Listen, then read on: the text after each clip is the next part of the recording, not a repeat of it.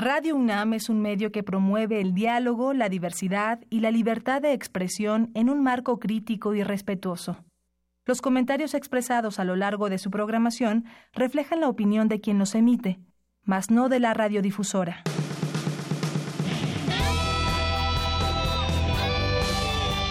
Prisma RU. Relatamos al mundo.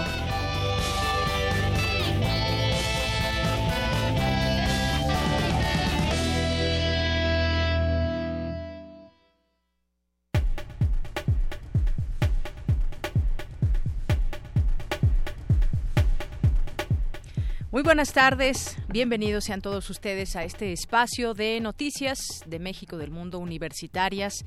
Vamos a platicar con ustedes muchas cosas el día de hoy. Esto es Prisma RU en el 96.1 de FM.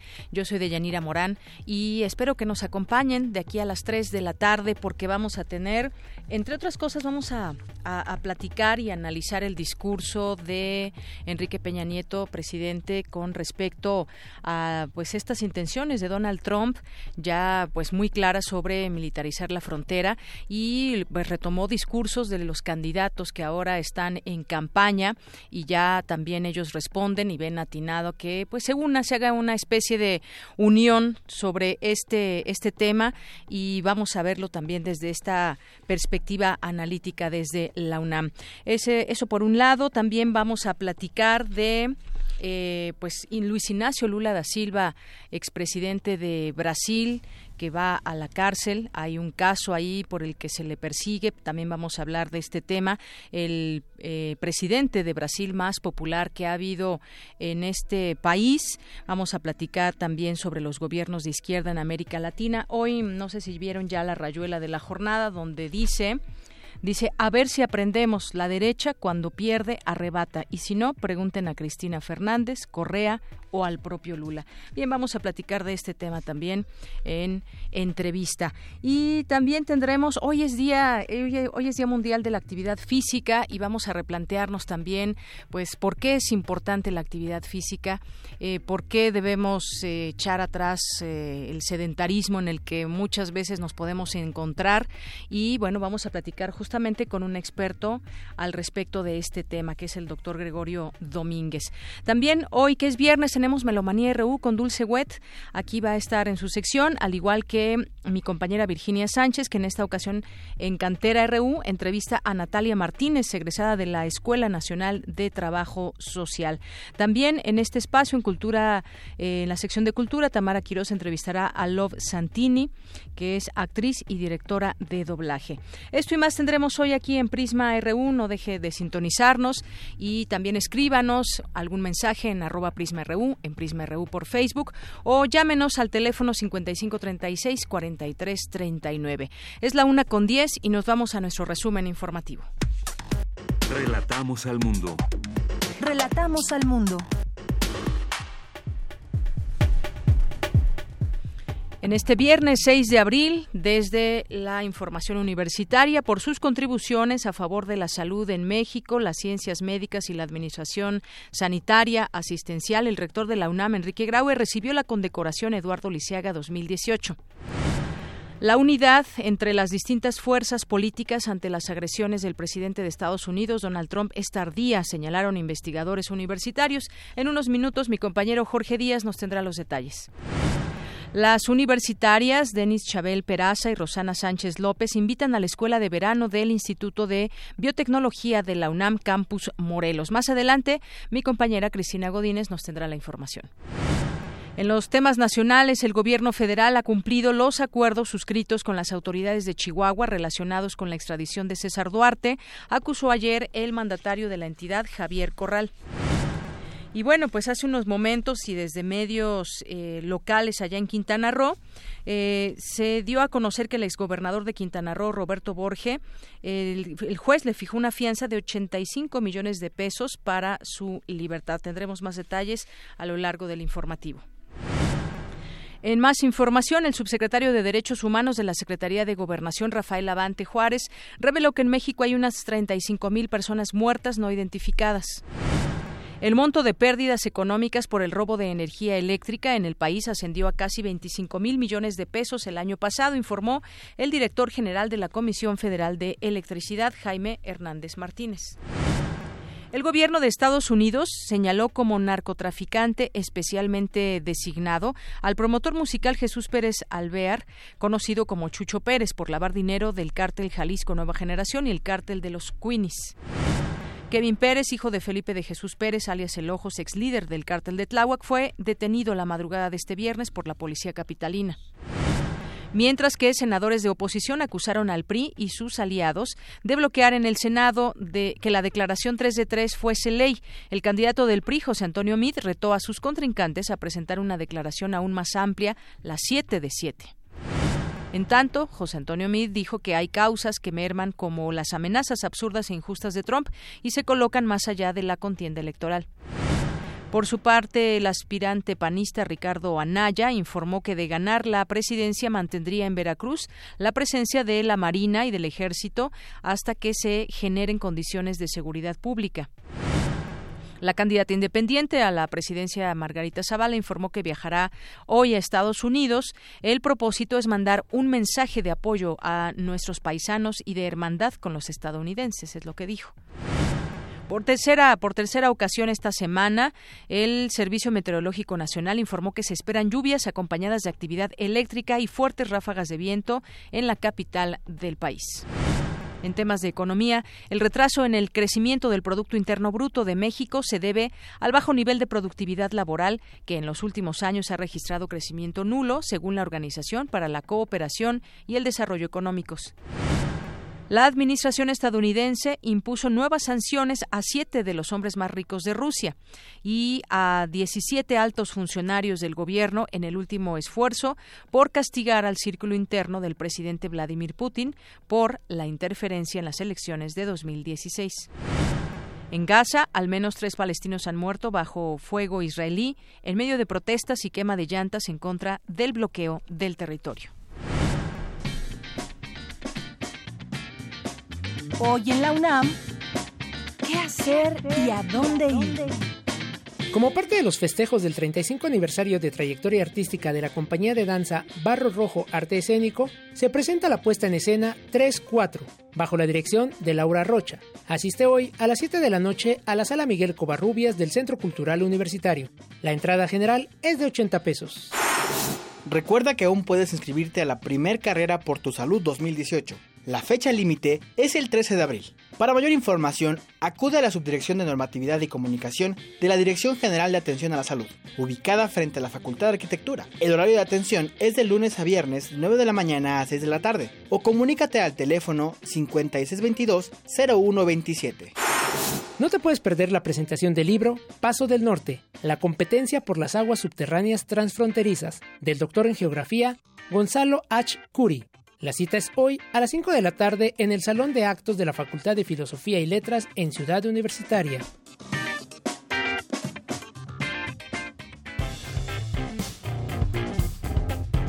Campus RU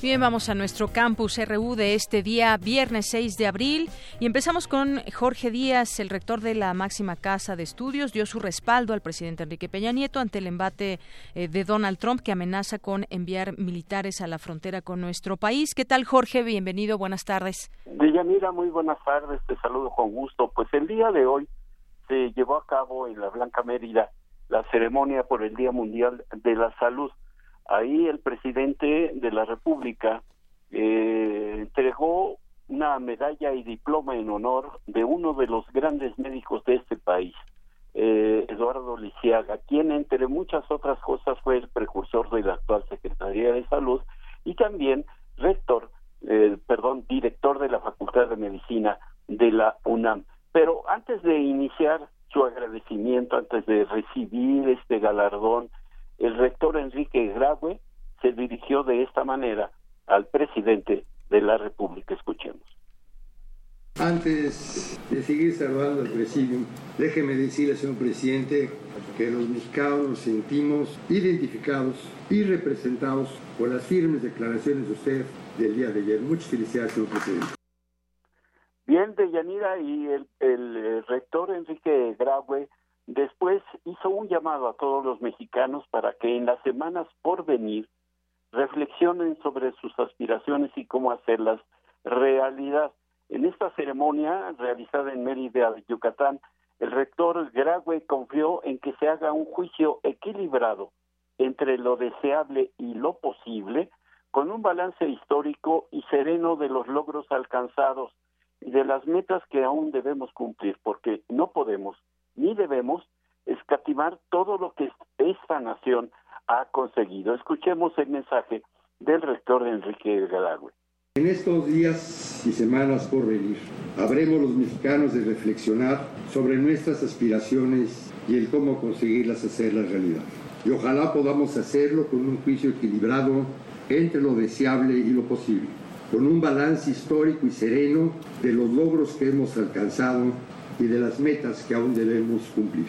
Porque no debemos, ni podemos, escatimarnos todo lo que esta nación ha conseguido y puso como ejemplo que a principios del siglo XX la esperanza de vida de los mexicanos era de alrededor de 30 años. Hoy es de 75 en promedio. El número de médicos se multiplicó por más de 9 al pasar de 23 mil en eh, 1970 a casi 218 mil en 2017, mientras que las unidades médicas se incrementaron de 4 mil a 23 mil dijo mucho hemos hecho al respecto en la cuestión de salud, en la cuestión de medicina, incluso también en el aspecto político. De ahí el llamado que hizo el, el, rector Enrique Grague a que en las próximas eh, semanas eh, decidamos eh, cuál va a ser el futuro de México y justamente para reflexionar sobre lo que se puede y lo que se debe, o nuestros deseos o cómo quisiéramos que estuviera esta nación y lo que realmente se puede alcanzar. Parte de lo que sucedió en esta ceremonia de Yanira, donde también se reconoció al eh, doctor Octavio eh, Rivero Serrano, el rector de, la, de nuestra casa de estudios, eh, pues con el premio doctor Ignacio Chávez.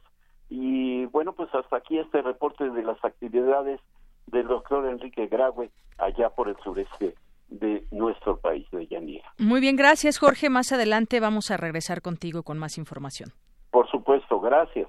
Muy buenas tardes, Jorge Díaz. Y por supuesto retomaremos también ese tema, como habíamos dicho al inicio, para eh, al análisis. Y bueno, vamos ahora a continuar con Cindy Pérez Ramírez. Continúa el segundo día de trabajos de la séptima asamblea de la Unión de Universidades de América Latina y el Caribe, Educación y Movilidad Social, Vínculo Roto. Cuéntanos, Cindy, buenas tardes. Deyanira, muy buenas tardes. En esta asamblea, rectores de universidades latinoamericanas afiliadas a la UDUAL discuten los temas medulares de la educación superior en la región de cara a la CRES 2018 que se celebrará en la ciudad de Córdoba, Argentina, en junio próximo, en el marco del centenario de la reforma universitaria de 1918. Durante el panel de educación y movilidad social, Rolando Cordera, coordinador del programa universitario de estudios del desarrollo de la UNAM, señaló que la relación educación es muy complicada y que la educación no es garantía de capilaridad social. Vamos a escucharlo. No al menos como se le pensó en la era desarrollista o como se le imaginó en la retórica del manifiesto liminar de 1918. Es eh, obligatorio que ya entrados en el siglo XXI insistamos en la necesidad de un nuevo proyecto que privilegie y concrete el compromiso social, el talento innovador y la creatividad como vectores de los compromisos de las universidades con sus estados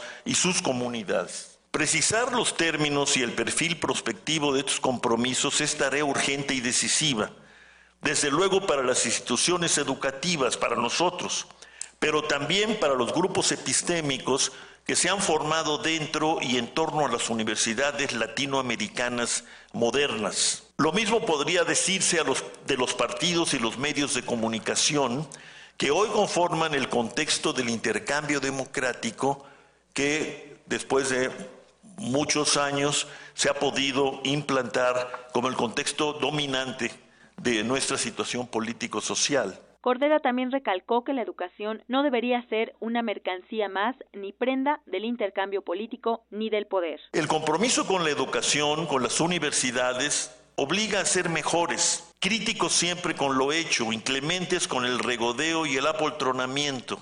Los derechos consagrados en y para las universidades a lo largo de un siglo deben entenderse también y pronto como deberes de las universidades y los universitarios con el resto de la sociedad y con su reclamo de igualdad social, de justicia social y democracia. Reimaginar el papel de la educación superior de las universidades públicas es un reto mayúsculo. Pero si ayer el manifiesto liminar de Córdoba fue capaz de concebir una comunidad apropiada para el momento que se vivía, no hay razones válidas para que ahora, incluso en medio del desconcierto, las incertidumbres y la crisis global de la globalización realmente existente, renunciemos a soñar con utopías posibles capaces de vincular productivamente a las universidades con las sociedades. Deyanira, esta séptima asamblea de la UDUAL termina el día de hoy. Ya el lunes, nuestro compañero Jorge Díaz nos estará detallando de las conclusiones a las que llegaron. Es la información hasta el momento. Muy buenas tardes.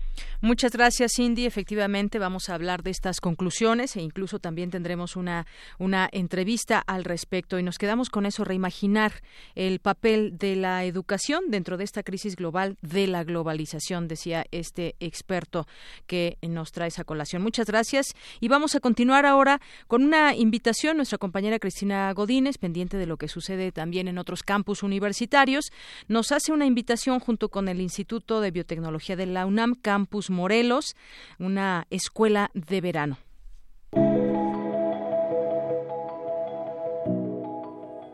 Idea de la Escuela de Verano en Investigación surgió pensando en los jóvenes universitarios de todo el país para ofrecerles una ventana al IBT y a la investigación. En este entusiasmo es importante compartirles dónde, cuándo y cómo es esta escuela. Y Rosana les va a explicar un poco al respecto. La Escuela de Verano en Investigación se llevará a cabo del 11 al 22 de junio del 2018 y tendrá lugar en el Instituto de Biotecnología de la UNAM Campus Morelos. Esta es la primera escuela de verano en investigación que realizamos, con la idea de que se realice cada año. El objetivo de la Escuela de Verano en Investigación en el IBT es invitar a los jóvenes a asomarse a lo que hacemos día a día en un laboratorio de investigación. Nuestro propósito es fomentar el interés científico. Otra finalidad de la escuela es despertar en los jóvenes la inquietud por la investigación y por realizar una tesis de licenciatura y, ¿por qué no?, más adelante un posgrado.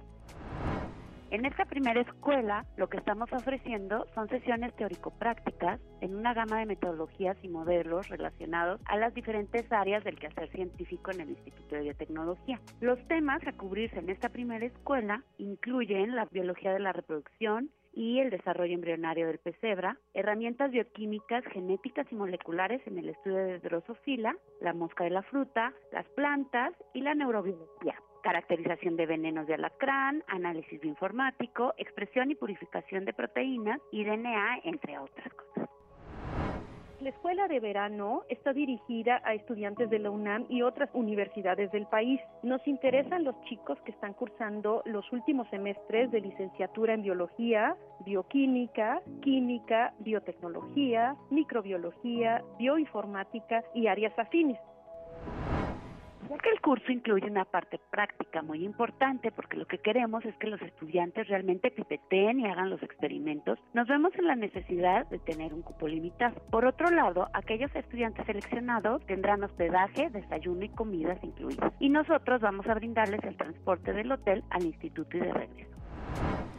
El 23 de mayo se publicarán los nombres con los resultados o de los estudiantes que han sido seleccionados y es importante que sepan que todos los estudiantes recibirán una notificación si fueron seleccionados así como si no lo fueron. Para mayores informes pueden escribir a un correo exclusivo para el curso es verano@ibt.unam.mx.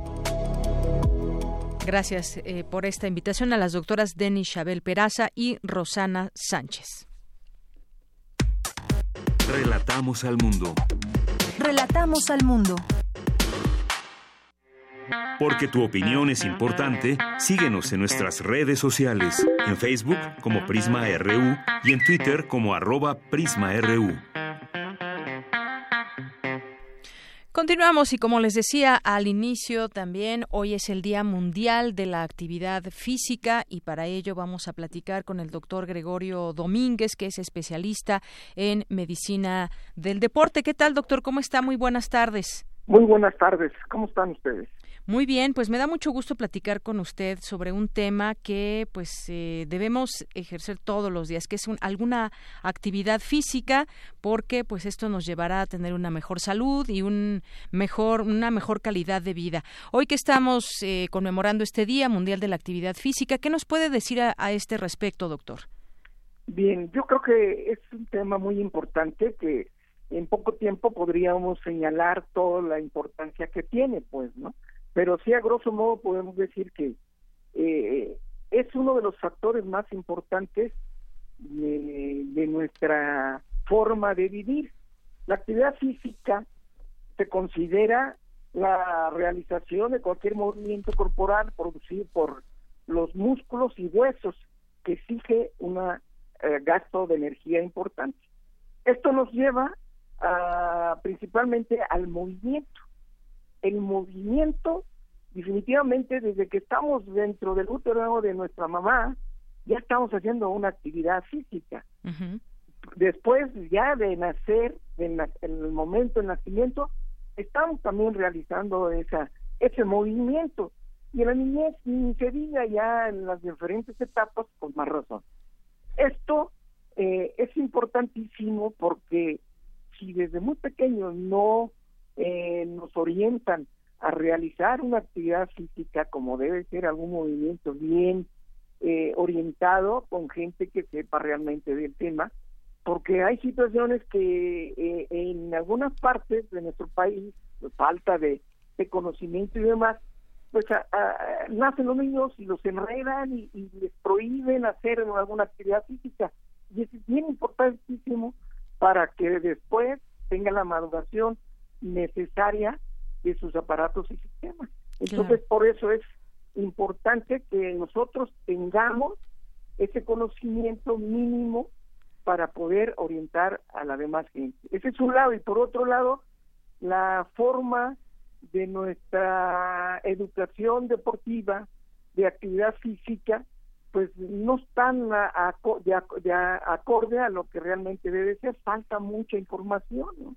Entonces yo creo que ahí eso y más en este momento que se está hablando de, de este tema a nivel mundial de la de la actividad física. Claro, y, y, es que de pronto nos preguntamos en qué momento se pierde esa, mm, ese hábito de hacer ejercicio, porque en, en las escuelas ahí está esta clase de educación física y va desde, desde la primaria, secundaria, preparatoria y en la universidad, bueno, pues ahí no es eh, obligatoria, a menos que tengan la carrera que, que se estudie justamente sobre esto, pero eh, de pronto llega un momento en que ya perdemos esa, eh, ese, ese hábito y bueno, no basta muchas veces solamente lo que, lo que en la escuela se puede dar, sino también realizar una actividad cotidiana. Alguien que quizás pues nunca la realizó, siempre, siempre es momento de empezar, siempre es un, como decimos, más vale tarde que nunca que podamos eh, iniciar cualquier edad que tengamos para hacer eh, alguna actividad física, doctor. Sí, no, no, yo creo que esto realmente ya es genético, ya tenemos de alguna manera ese mensaje que debe de ser ya nosotros por naturaleza está implícito eh, en el organismo nuestro, ¿no? La idea es de poder de enseñarles de qué manera se tiene que hacer y orientarlos correctamente.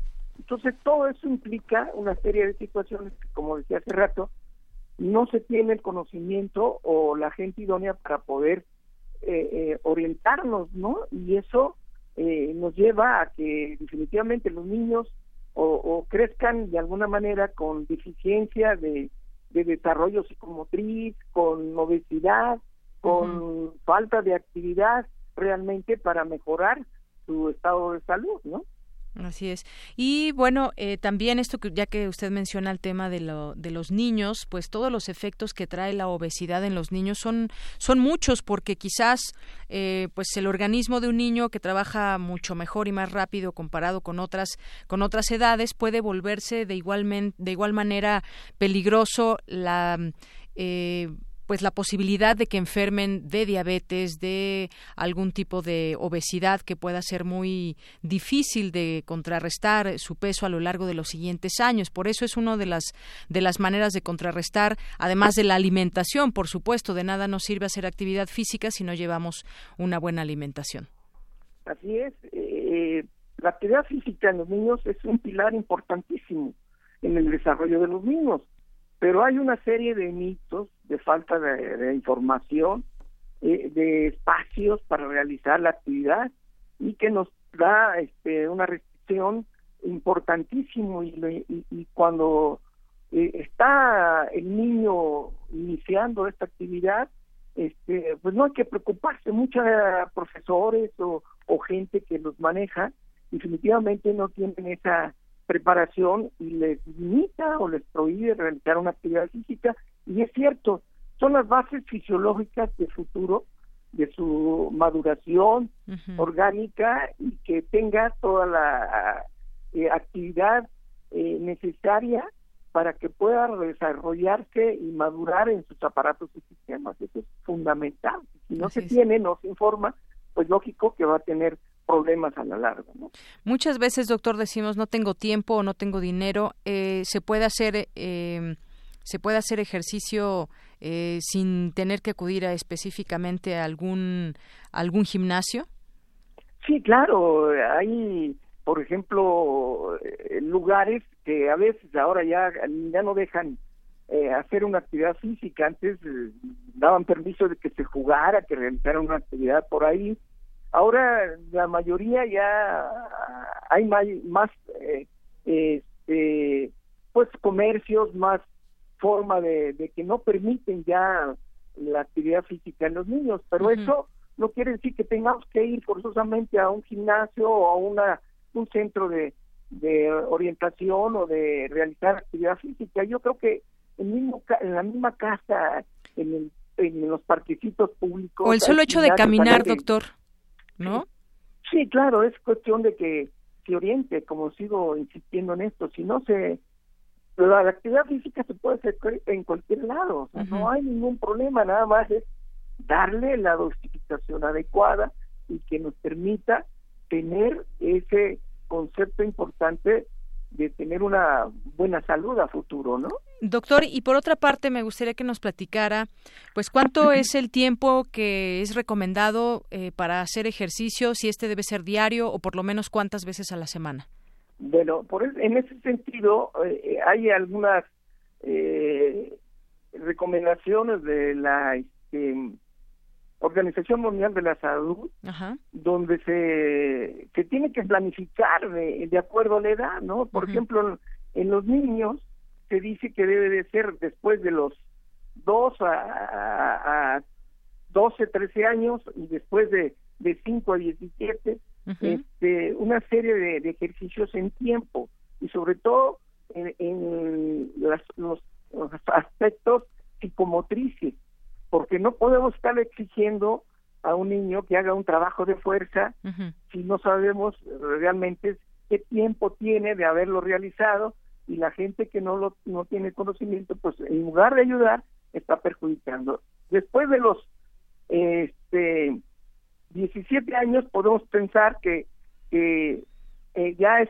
parte de una adolescencia y, ya de ser adultos pues lógico que tiene que ser ya un poquito más encaminado a, tener un una, un ejercicio, una, una actividad deportiva más específica implica ya el funcionamiento de aparatos y sistemas que mejora todo el funcionamiento de nuestro organismo, ¿no? Entonces, por eso hay unos parámetros dependiendo del tiempo mínimo. En los niños, pues sí tiene que ser un poquito más y moderadamente. En los adolescentes, pues ya tiene que estar más orientado y pensando que en lo mínimo unos 15, 20 minutos eh, diariamente, eh, total a la semana, que sean unos eh, 150 minutos, por ejemplo, eh, eh, en, espacios de 10 minutos diarios, por decir algo, ¿no? Pero también falta el descanso, la nutrición, todas las actividades que implica, que no nada más es, es deporte, también es el cuidado de, de su salud, la higiene, la alimentación, el sueño, el descanso, todo eso es importantísimo para ese tipo de, edades, ¿no? Todo es todo es importante, todo eh, converge eh, no solamente en la actividad física, sino en nuestro estilo de vida.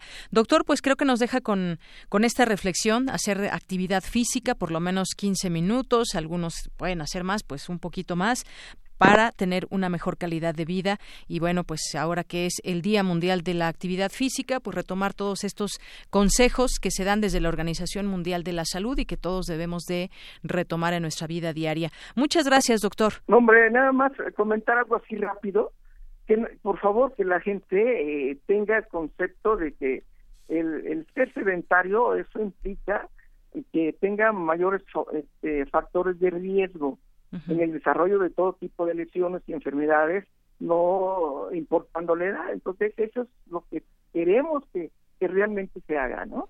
Vamos contra el sedentarismo. Así es, doctor. Pues muchísimas gracias. Para servirles, hasta luego. Hasta luego, muy buenas tardes al doctor Gregorio Domínguez, especialista en medicina del deporte.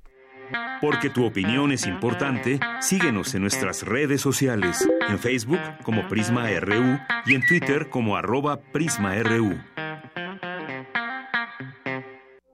Queremos escuchar tu voz. Nuestro teléfono en cabina es 55 36 43 39. Bien, vamos a continuar. El día de ayer el presidente Enrique Peña Nieto dio una respuesta que quizás desde hace tiempo se esperaba, un poco más enérgica, si podemos decirlo de alguna manera, hacia Donald Trump. Vamos a escuchar esta información que nos preparó mi compañera Dulce García. Luego de que Donald Trump ordenara la militarización de la frontera sur de Estados Unidos para frenar la migración ilegal. Por fin, el presidente Enrique Peña Nieto le respondió que México está listo para llegar a acuerdos sin miedo, pero con respeto y cooperación mutua. Presidente Trump, si usted quiere llegar a acuerdos con México, estamos listos. Como lo hemos demostrado hasta ahora, siempre dispuestos a dialogar con seriedad de buena fe y con espíritu constructivo. Si sus recientes declaraciones derivan de una frustración por asuntos de política interna, de sus leyes o de su Congreso, diríjase a ellos. No tendremos miedo a negociar, pero nunca vamos a negociar con miedo. Los cuatro candidatos presidenciales respaldaron la respuesta que dio el presidente a su homólogo de Estados Unidos, luego de que éste anunciara el despliegue de hasta 4.000 militares en la frontera para frenar la migración ilegal. Además, hicieron un llamado de unidad por México, sin importar los colores o los partidos a los que representan. Más allá del proceso electoral y de nuestras naturales diferencias, somos un país fuerte y unido. Apoyo lo que dijo el presidente de México. Apoyo lo que dijo Enrique Peña Nieto, porque por encima de nuestras diferencias está el interés nacional. La patria es primero. Necesitamos decir con toda claridad al gobierno de Estados Unidos que todo lo que el gobierno de Estados Unidos y México están negociando está condicionado a que el presidente de los Estados Unidos cese en sus amenazas. Desde luego estamos todos unidos porque se trata de, la dignidad de nuestro país, eh, de pedir respeto al trato con México y los mexicanos. ¿Y qué piensan los mexicanos sobre la respuesta de Peña Nieto?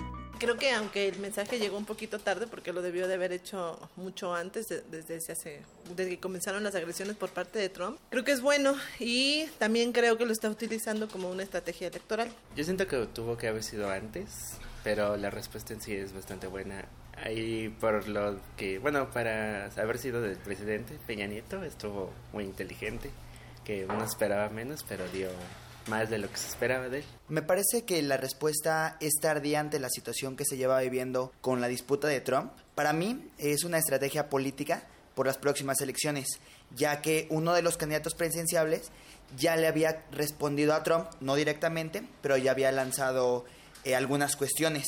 Eh, su respuesta, además de ser tardía, eh, se siente muy patriótica, algo que no es muy propio de él, ya que nunca ha dado declaraciones a favor de los mexicanos. Creo que se tardó un poco el presidente en hacer esa declaración. Además, creo que estuvo muy floja, muy laxa. Cuando los senadores pidieron más bien parar todo tipo de relaciones con Estados Unidos, eso hubiera sido un buen mensaje. Recordemos que de acuerdo con cifras oficiales, en febrero del año pasado se registraron 23.555 detenciones en la frontera con Estados Unidos, pero que incluso este 2018 esa cifra ha aumentado a 72.517 tan solo en enero y febrero. Apenas el día de ayer, el Ombudsman Nacional, Luis Raúl González Pérez, declaraba que edificar barreras físicas o apelar al recurso del miedo y la intimidación no llevarían a ninguna solución. Para Radio UNAM, Dulce García. Bien, pues ahí están, eh, pues lo que sucedió en este discurso, cómo retomó el mismo presidente a las palabras de los candidatos y luego los candidatos también respondieron ante este eh, discurso de del presidente Peña Nieto. Vamos a seguir platicando del tema, el análisis, ya está en la línea telefónica el doctor Cristian Salazar Montiel, él es investigador de la Facultad de Estudios Superiores Acatlán. Doctor, bienvenido a este espacio de Radio UNAM Prisma RU. ¿Cómo está? Buenas tardes. Le agradezco mucho la oportunidad de dirigirme a ese auditorio. Soy maestro, no soy doctor, pero maestro. le agradezco. Muchas gracias. Ya, ya le estoy agregando lo de doctor. Maestro Cristian, bueno, pues platicar sobre este discurso del presidente que, pues, eh, de alguna manera, hay que decirlo, pues unió a los candidatos a la presidencia de la República, nos une como mexicanos, pero ¿qué hay quizás detrás de este, de este discurso que vemos conciliatorio entre las fuerzas aquí en México y ya pues haciéndole frente a las declaraciones, a las intenciones del presidente de Estados Unidos que no nos suelta, Donald Trump.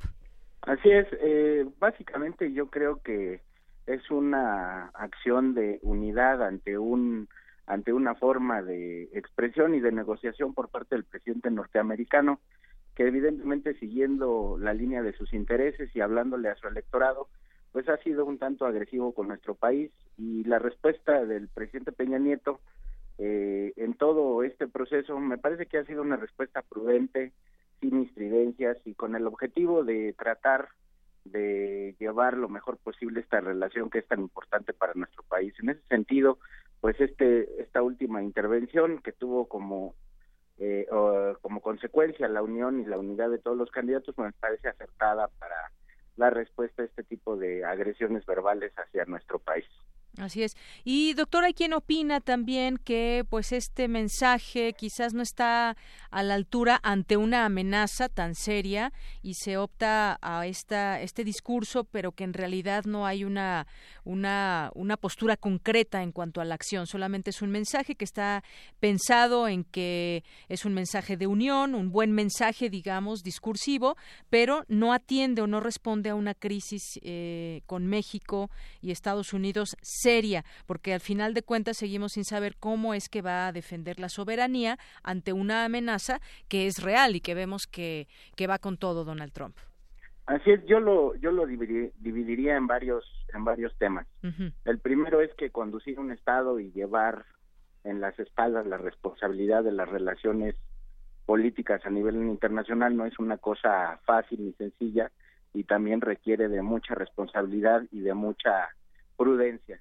Eh, a veces desespera efectivamente no ver alguna acción contundente, pero desde luego que eso significaría eh, tener consecuencias mayores. Por eso se debe privilegiar el diálogo y eh, el uso de las de los instrumentos de relaciones internacionales para poder transitar hacia unos vínculos pacíficos con los demás estados. En ese sentido pienso que aun cuando haya algunos sectores que expresen su inconformidad, me parece que ha sido acertado que la estridencia, que la agresión no sea por parte del gobierno mexicano, sino que por el contrario se busquen los canales oficiales y diplomáticos para resolver las diferencias y no sea la, litigarlo en los medios de comunicación, sino sea por los canales diplomáticos por los cuales se pueda enfrentar y negociar toda la agenda que tenemos con los Estados Unidos. A mí me parece que ha sido responsable y en ese sentido eh, esperar una reacción más abrupta, pues sí considero que pudiera tener una respuesta o una consecuencia que, que no queremos y que sin duda pudiera llevar hasta hasta la violencia en ese sentido pues no no no no tendría razón de ser la la, la, cuestión diplomática Así es.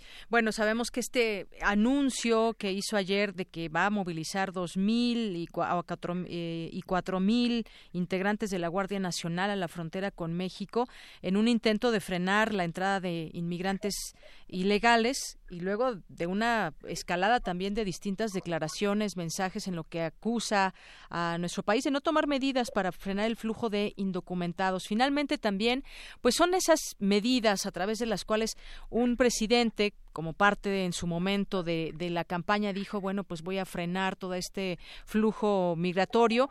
No son los, los, eh, los caminos legales, como usted dice, los caminos diplomáticos y demás, pero sabemos que está actuando así, así Trump, incluso sigue empujando con, con lo del tema del muro, pero eh, pues el papel de México finalmente también cuál debe ser. Usted nos dice vamos a, ir por la vía eh, diplomática, pero eh, finalmente pues es un problema que viene arrastrando México desde hace mucho tiempo, el tema de la migración.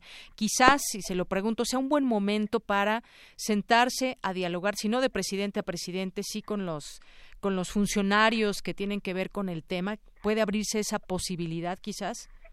Sin duda, a mí me gustaría precisar que los Estados Unidos son un país eh, consolidado democráticamente, de todos sus sectores participan activamente en la vida pública de ese país y donde las instituciones están perfectamente consolidadas. Esto es una sola persona por muy alto cargo que tenga, en este caso ser presidente de Estados Unidos, bueno, tiene que responder a las, eh, digamos, al equilibrio de poderes que existe en ese país y eso significa no hacer eh, exactamente sus pretensiones. Él tiene que eh, convencer al Congreso primero que nada y tiene que respetar la ley porque si no la Corte es implacable. Lo hemos visto en algunos casos anteriores y en ese sentido yo confío en que las instituciones de Estados Unidos limiten y restrinjan de manera equilibrada las pretensiones de el presidente Trump. Eh, en este sentido me parece que tendremos ahí una posibilidad de tener algunas otras alternativas y por la vía institucional, como dice usted, negociar y acercar posiciones. Pues sí, más sobre allá. La, sobre la migración yo quería decir que es eh, independientemente de la agresión que ha significado eh, la postura del presidente Trump, nosotros tenemos que volver a revisar al interior nuestras políticas públicas acerca de la migración para poder generar las condiciones eh, económicas y sociales que permitan el desarrollo dentro de nuestro país y con ello poder enfrentar de mejor manera este problema. Pero también es, es eh, necesario decir que los vínculos que existen entre la migración mexicana y eh, el pueblo americano pues tampoco puede ser rota ni disuelta por una sola persona o por la detención de una sola persona. Esos vínculos van más allá eh, tiene que ver con la parte cultural, con la parte histórica, con la parte afectiva y para quien quiera ver rivalizar a estos pueblos, pues yo creo que eh, la, la receta debe ser el diálogo la búsqueda de la paz y la conciliación. Muy bien, doctor. Pues sí, nos quedamos con todo eso que usted nos dice. En especial, bueno, pues finalmente eh, está en su eh, está en su territorio eh, Donald Trump y tiene esta esta idea, pero finalmente serán también los poderes los que quizás detengan esta esta intención de Donald Trump, que pues es el presidente, pero no no todo lo puede disponer de esa manera porque es el presidente puede hacer lo que quiera. Quedémonos con ese tema también de los poderes que hay dentro de Estados Unidos y las distintas posturas que también reprueban esta militarización de la frontera. Doctor, pues muchas gracias por estar con nosotros aquí en Prisma RU de Radio UNAM. No, para servirle y en este momento de crisis enviar un reconocimiento al cuerpo diplomático y al cuerpo del servicio exterior de la Cancillería, porque si algo tiene este país es experiencia en las relaciones internacionales y confío que toda esa experiencia y todo ese expertise que tenemos a lo largo de los años sirva para afrontar estos problemas en beneficio de nuestro país. Muy bien. Doctor, muchas gracias. Hasta luego, muy amable. Hasta luego, muy buenas tardes al maestro, maestro Cristian Salazar Montiel, investigador de la Facultad de Estudios Superiores Acatlán. Tu opinión es muy importante. Escríbenos al correo electrónico prisma.radiounam@gmail.com. Queremos escuchar tu voz. Nuestro teléfono en cabina es 55 36 43 39.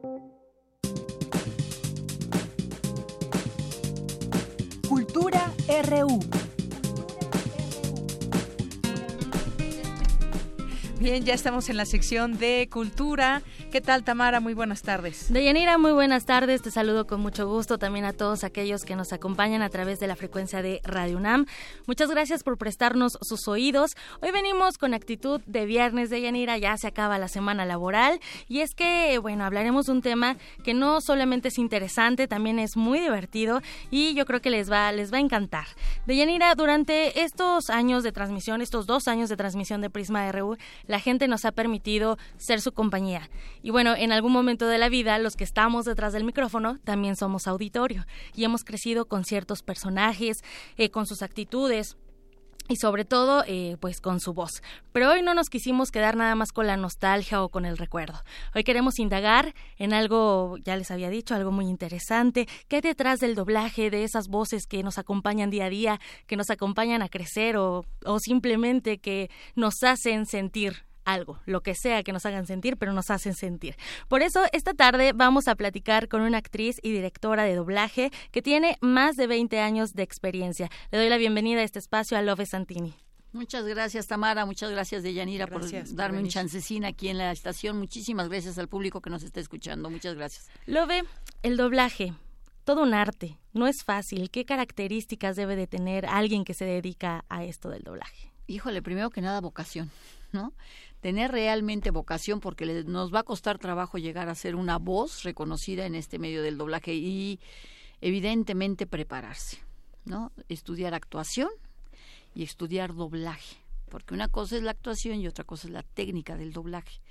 Entonces, evidentemente las personas que son actores o que ya tienen la carrera de actuación, pues es más fácil este accesar a esto, pero finalmente muchos no lo logran porque no tienen la técnica del doblaje y finalmente a veces no tienen la vocación para hacer doblaje. Durante más de 20 años ya te has dedicado a... 33. 30 y, 33 años. Bueno, no, sí, muchísimos más de los 20 años que mencioné. Sí, empecé de bebé. Ay, sí.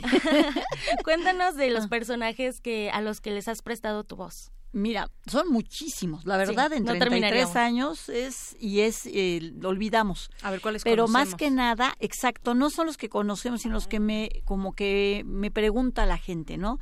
Eh, Betty Mármol, Oliva la de Popeye, BJ de Barney, eh, Karen de Will and Grace, Rose en Dos Hombres y Medio, eh, eh, Andrea Zuckerman en Beverly Hills 90210, eh, eh, Elga en ya tienen tiempo esa serie sí. Por eso mencionaba que no nos queríamos quedar en el recuerdo. O sea realmente yo por ejemplo eh, saliendo de la primaria veía a Barney y BJ oh. era era la onda. Sí era la onda. O sea cuidaba a su hermanita que siempre pedía su cobijita ¿no? bien emocionada y, y, era muy consentida por él ¿Cómo habla BJ? ¿Nos podrías llevar en un viaje sonoro hacia esos años donde interpretabas? Claro que sí. Bueno, este, a veces llegan los personajes conmigo aquí acompañándome a, las, a los programas a donde me invitan.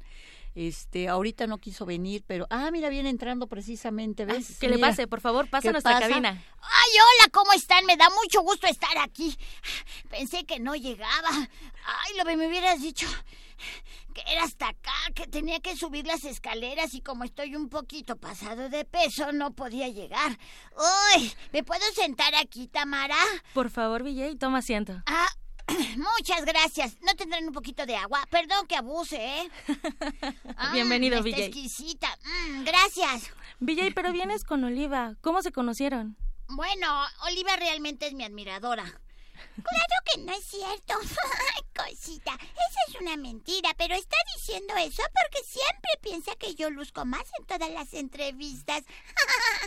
Eres increíble, Oliva, pero además eres, eres la mejor amiga, o ahí me contaron, no sé si sea cierto, eres la mejor amiga de Betty Mármol. Ah, claro, por supuesto. Ella siempre, siempre es la que hace todas las cosas. Es increíble lo que hace ella. Pero fíjate, te voy a platicar algo. Por favor, déjame hablar a mí. Yo tengo que hablar y decir muchas cosas acerca de los personajes que estamos haciendo o que estamos en televisión. Voy a permitirme presentar a todos. Primero que nada, por favor, Oliva, preséntate en este momento porque vienes sentada y como de costumbre traes todas tus espinacas, ¿verdad? ¡Ay, Popeye! ¿Dónde está Popeye? Yo quería darle algo de comer a ese. ¡Ay, qué bueno que están aquí! ¿Ya ves? ¿Cómo no es tan importante lo que estás diciendo, VJ? Ay, Cuchi Cuchi, qué interesante entrevista. Cuchi Cuchi, ya no me acordaba. piedra. Lobe Santini, esta es una solo una probadita de todo lo que has realizado, de toda la trayectoria que ya tienes eh, en este ámbito. Pero bueno, más allá de la voz, eh, nos mencionabas que también se necesita vocación para hacer doblaje. Eh, ¿Cómo cuidas tu voz? Digo, debes de es, es tu herramienta de trabajo sí, también. fíjate que yo sí la cuido. ¿eh? Ajá. Hay quien no. ¿no? Hay como todos y de pronto pues su naturaleza y su con- constitución física y su buena salud les permiten fumar, tomar frío, hacer estar en el aire acondicionado, no les pasa nada. Yo no, yo la verdad sí me cuido mucho. Yo por ejemplo no tomo nada frío, no este no fumo. Eh, hago mucho ejercicio y duermo. Procuro dormir porque la voz tiene que ver con ¿Cuántas la- horas? ¿Ocho? Ocho horas procuro dormir, no seguidas, ¿eh? Ah, no no seguidas. seguidas. A veces sí tengo que dormir. Realmente mi día de- laboral es muy largo en doblaje, es muy largo. O sea, entramos a veces a las siete y salimos muy noche. Entonces te quedas, ya sabes, ¿no? Con la cuestión prendida y ya no te duermes igual de rápido. Pero sí procuro las ocho horas o las nueve en lapsos. Cinco horas seguidas o seis y en lapsos me voy durmiendo en el día. Lobe, eh, ¿podrías platicarnos un poco de las características del doblaje mexicano? ¿Por qué se busca el doblaje mexicano? Más allá, por ejemplo, del, bueno, eh, esta parte donde el, el doblaje mexicano eh, era primordial para muchas eh, empresas, para, para ajá. que la gente eh, que no vaya que no hablaba inglés o que no quería los subtítulos, eh, bueno, quería escuchar voces, pero ¿por qué el doblaje mexicano se buscaba o se Fíjate, busca? se busca todavía, gracias Ajá. a Dios, Tamara. Fíjate que es este, porque, eh, número uno, si hay actores en México. O sea, no estoy diciendo que en otros países no los haya, ¿eh? pero en. México hay actores y muy buenos actores. eh, y preparados. Número dos, eh, el acento. ¿no? Nuestro acento es neutro porque aunque cantamos, porque nosotros no nos escuchamos porque ya estamos acostumbrados, ¿no? Claro. Los, los, los que vivimos aquí en la Ciudad de México pensamos que no cantamos y sí cantamos, pero es menos notorio que en otros lugares en donde el cantado es muy, muy, muy notorio. Y porque el vocabulario que utilizamos es más, eh, digamos, internacional. En, eh, hablamos de la lengua castellana, o sea que ton- donde se habla español, que es Uruguay, Argentina, eh, Chile, todos estos países, bueno, eh, procuramos que nuestro el vocabulario que utilice- utilicemos en doblaje se entienda en todas partes. Ah, en últimas fechas ya se ha hecho un doblaje que dices, ay, este está muy, digamos, como anteriormente nos decían los chilangos, pues chilango, ¿no? Pero hacemos varios tipos, para una misma película a veces se dobla dos o tres veces, uno para la Ciudad de México, otro para todo lo que es este en sí, todos los que van a escuchar el doblaje en otros lados y otro lado para provincia. Y entonces así podemos llegar a todas partes y que nos acepten y que nos entiendan. Claro, sobre Porque esa es parte eso. de la comunicación, ¿no? Así que nos es. entendamos. Exactamente. Lobe, para todas aquellas personas que nos están escuchando, que les interese acercarse o profesionalizar eh, este esta labor del doblaje, que les llame la atención, ¿dónde podemos encontrarte? Bueno, tienes tu escuela Alegro, porque también además Ah, de, sí. de, hacer, de ser actriz, eres directora y eres productora. Eh, ¿Cómo se pueden acercar a Alegro? Pues mira, este, ¿puedo dejar un teléfono? Sí, claro. Pero entonces que vayan rápido por una pluma. ¿Les Y el tiempo? teléfono. De todos modos, las- Sí. la, la vamos a compartir en las redes sociales. Ay, muchas gracias, qué linda, gracias. El teléfono es 55 90 22 82. Y en el Facebook que me busquen como Lobe Santini. Así tal cual, Lobe Santini. Y pues es así más rápido, ¿no? Excelente, pues muchísimas gracias Muchas por gracias. visitarnos, por hablarnos. Esto nos, nos tomaría más tiempo hablar del doblaje y de indagar más allá de, de solamente esta labor, eh, más bien, pero bueno, eh, gracias por visitarnos con tus personajes, gracias por alegrarnos la tarde y bueno, así nos despedimos en este viernes de Yanira López Santini. De Yanira, muchas por gracias, visitar. Tamara, muchas gracias y que se despidan los personajes rápidamente. ¡Hasta luego! ¡Adiós! ¡Adiós! ¡Nos vamos todos! ¡Bye! Muchas, gracias. muchas gracias. Deyanira, por hoy me despido, les deseo un excelente, excelente fin de semana. Gracias, Tamara. Muy buenas tardes. Gracias, Lobe Santini. Vamos a hacer una pausa en este momento. Regresamos a la segunda hora de Prisma RU. Relatamos al mundo. Relatamos al mundo.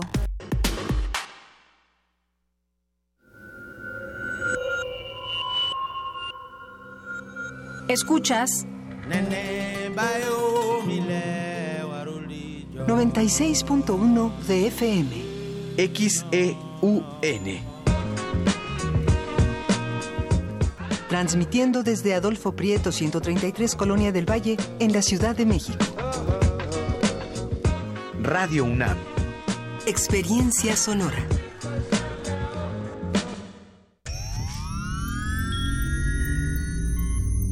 Hemos visto historias que definen la identidad de una época. Sentimos los trailers, la fila de las palomitas, los créditos y el número de los asientos. Nos gusta el cine. Todo, el cine. Y queremos platicar, debatir y discutir sobre él. De retinas. Un horizonte sonoro para vivir el cine.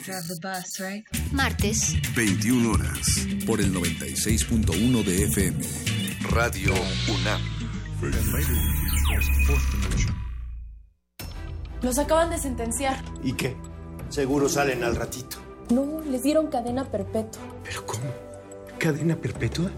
Entre otros casos, el 25 de enero de 2018, mucha gente fue condenada a 140 años de prisión por secuestro y homicidio. El Partido Verde propuso modificar la ley para castigar con una pena máxima de 140 años a secuestradores. Hoy es ley aprobada y ya se aplica. Partido Verde. Cumplir es nuestra misión. Propaganda institucional del Partido Verde. PRD, Izquierda Hoy. Somos la izquierda que se identifica con las y los jóvenes, convencidos de lo que creemos, porque cuando dicen desigualdad, reclamamos igualdad. Cuando dicen jerarquía, reivindicamos la equidad. Cuando imponen control, decimos respeto a la diversidad. Y cuando hay abusos, exigimos nuestros derechos, los de todas y todos, sin distinciones. Estas son nuestras causas, es la actitud con la que vivimos. Hoy es nuestro tiempo y estamos seguros de una cosa. Somos la izquierda de hoy. Historia de la literatura. Concepción del arte. Idealismo revolucionario. Amores fugitivos. Conferencias magistrales. Creadores escénicos. Descontentos sociales. Clases inolvidables. En más de 100 años. ¿Cuántos recuerdos no han circulado por los pasillos de la Facultad de Filosofía y Letras? Eureka. Un programa con Filo, Sofía y Letras. Escúchalo todos los lunes a las 16 horas por el 96.1 de FM. Radio UNAM. Experiencia sonora. Habla José Antonio Mir. ¿Qué gobierno quiero? Uno que esté encabezado por gente decente. Yo he combatido la corrupción toda mi vida. Por mi trabajo, muchos políticos corruptos hoy están en la cárcel. Nunca he vivido por arriba de mis ingresos. Se puede ser servidor público sin lavar dinero, sin vivir con excesos. Te ofrezco un gobierno que combata con todo la corrupción y en donde el único privilegio sea ser mexicano. Vota por los candidatos a senadores y diputados federales de la coalición Todos por México, PRI. Los expresidentes de México reciben una pensión en total de 5 millones de pesos mensuales. Salinas, Cedillo, Fox, Calderón, ni Obama tiene una pensión así. Y no está en ninguna ley. Es un acuerdo que firma el presidente que llega porque sabe que cuando termine él se va a beneficiar con esa pensión. Yo voy a llegar a ser presidente de la República y ya no voy a firmar ese acuerdo se van a terminar las pensiones millonarias a los expresidentes. Andrés Manuel, presidente. Partido del Trabajo. Ballets de todos los tiempos. Música medieval, barroca, moderna. Los sonidos que hacen mover al cuerpo en un solo programa. Diáspora de la danza. Lunes a viernes a las 6.40 de la mañana y su retransmisión a las 3 de la tarde. Por el 96.1 de FM.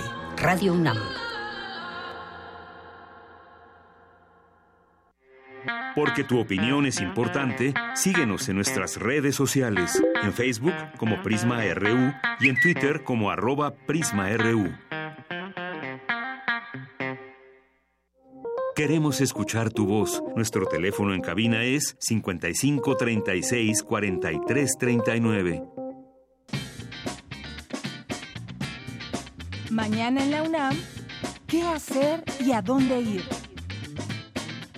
Como parte de los domingos en la ciencia, la Dirección General de Divulgación de la Ciencia te invita a la conferencia El sueño y sus alteraciones, que se realizará este domingo 8 de abril en punto de las 12 del día en el Museo de la Luz ubicado en la calle de San Ildefonso número 43, en el centro histórico de la Ciudad de México. La entrada es libre.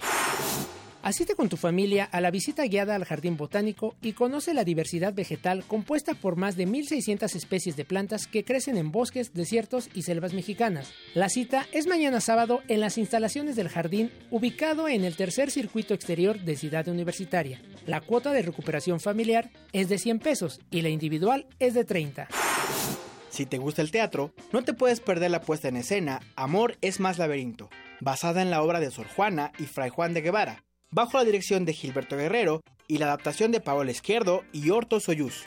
Esta clásica obra de Sor Juana aborda la mítica batalla entre el rey de Atenas, Teseo, y el Minotauro.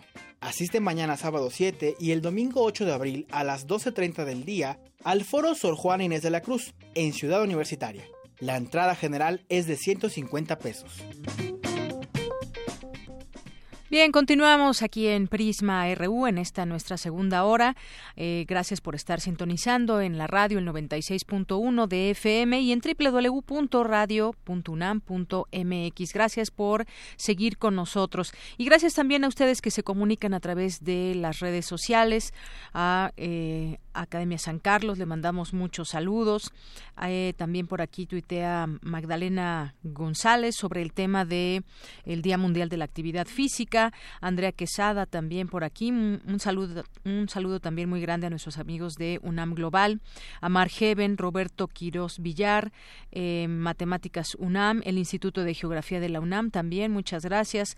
A José Luis Sánchez que nos dice que el maestro entrevistado no había leído la declaración del aprendiz de Relaciones Exteriores. Bueno, quizás eh, también se refiere a cuando en su momento llegó alguno de el gobierno de Peña Nieto, donde dijo que iba a aprender desde este ámbito de las relaciones internacionales o Secretaría de Relaciones Exteriores. Bien, Ojolo también nos escribe por aquí, el Sarco Iquetecuani, que dice que no se sabía que tuviéramos un doblaje exclusivo para la Ciudad de México. Bueno, pues ya escuchaste a Lobe Santini eh, Iquetecuani. Muchas gracias por seguir con nosotros a través de esta red social de Twitter, arroba PrismaRU, PrismaRU por Facebook y el 5536-4339 es nuestro número en cabina. Vamos a continuar ahora con la información mi compañera Cindy Pérez Ramírez eh, nos hablará sobre la conferencia magistral de Enrique González Pedrero, catedrático de la UNAM desde 1982. Adelante, Cindy. ¿Qué tal, Deyanira? Muy buenas tardes. El investigador, intelectual, escritor, académico y exgobernador de su estado natal, Tabasco, Enrique González Pedrero, se presentó ante decenas de jóvenes para hablar de la política, el poder y los gobiernos. Catedrático de la universidad desde 1955 y quien dirigió la Escuela Nacional de Ciencias Políticas, elevada al rango de facultad durante su gestión, habló de Maquiavelo y de que para hacer política hace falta que quien lo intente tenga virtud, fortuna y necesidad para pasar de la teoría a la realidad, empleemos la sabiduría de Maquiavelo para aplicarla a un personaje de nuestros días.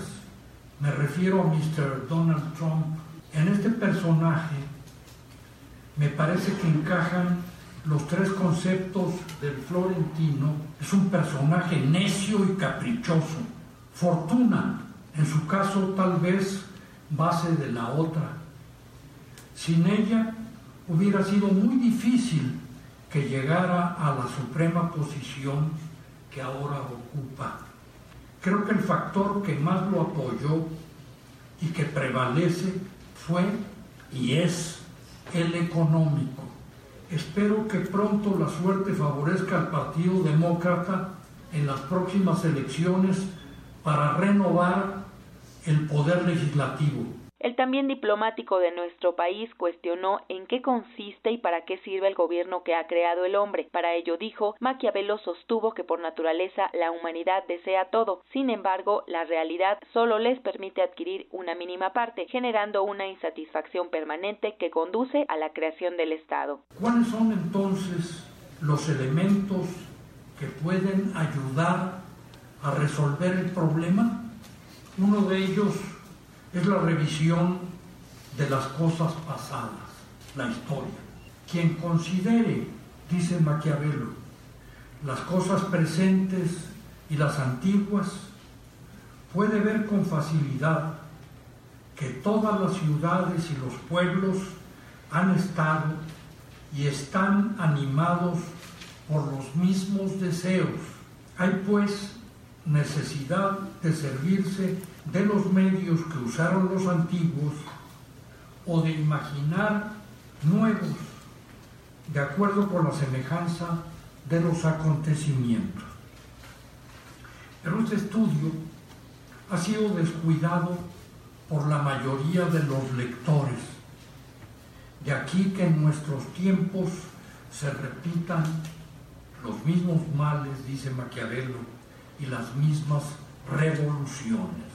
De entre la obra publicada de Enrique González Pedrero destacan sus textos sobre filosofía, política y humanismo, la Revolución cubana, la Batalla de Cuba, el Gran Viraje, Anatomía de un conflicto, Universidad Política y Administración, el Estado de la Televisión, la riqueza de la pobreza, la cuerda floja, las voces de la naturaleza, una democracia de carne y hueso y su magna obra, México, país de un solo hombre, el México de Santana. Hasta aquí mi reporte. Muy buenas tardes. Gracias, Cindy. Muy buenas tardes. Vamos ahora con mi compañera Virginia Sánchez. Una universitaria recibió un reconocimiento por su tesis que aborda el tratamiento de la neurocisticercosis.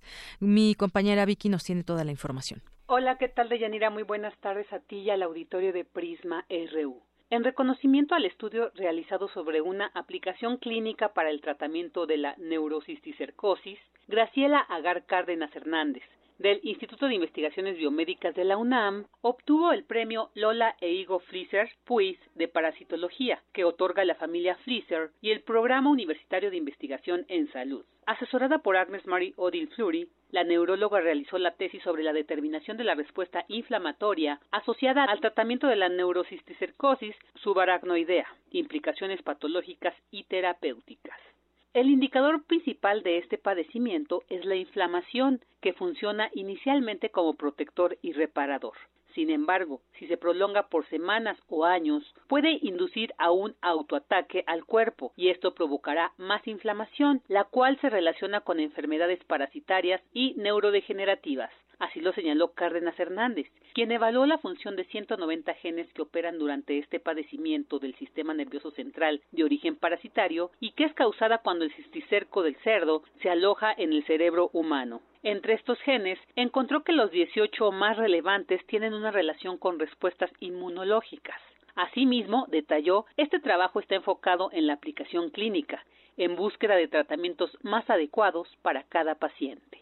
Nosotros para el tratamiento de los enfermos con neurocisticercosis generalmente damos de forma rutinaria corticosteroides, que son sustancias antiinflamatorias. Esto lo hacemos rutinario porque la mayoría de los enfermos con neurocisticercosis se complican, hacen hidrocefalia, que es potencialmente fatal, hacen infartos cerebrales también potencialmente fatal y hacen una inflamación de la base del cerebro que se llama meningitis basal, también potencialmente fatal. Entonces, en pro de disminuir esos riesgos, se hace o se da dentro del tratamiento los corticosteroides. Así que esta tesis se ha convertido en la base de un estudio clínico más extenso con pacientes con menos dosis de esteroides.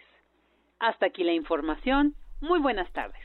Gracias Vicky, muy buenas tardes. Vamos ahora a regresar con mi compañero Jorge Díaz, la unidad de nuestros políticos por el despliegue de la Guardia Nacional estadounidense en la frontera con México.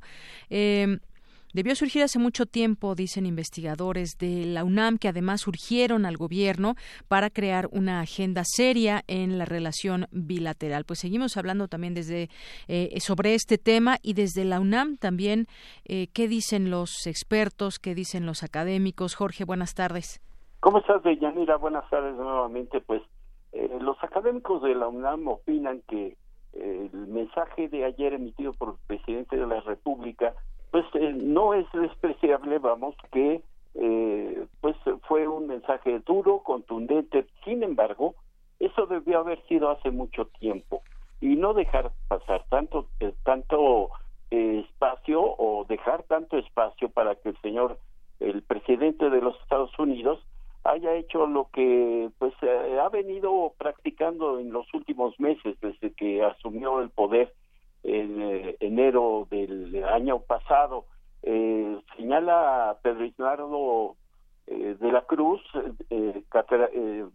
académicos de la Escuela Nacional de Trabajo Social que esta intromisión o la supuesta, no supuesta, sino la llegada de la Guardia Nacional a la frontera norte de nuestro país con los Estados Unidos, eh, aparte de ser un acto más de provocación, tiene que verse desde muchos puntos de vista. Esto es que Estados Unidos quiere mantener su territorio, pero pasando por encima de culturas, de tradiciones, de costumbres de otros países, y en este caso concretamente de México, a quien tiene como vecino, y Canadá, por supuesto.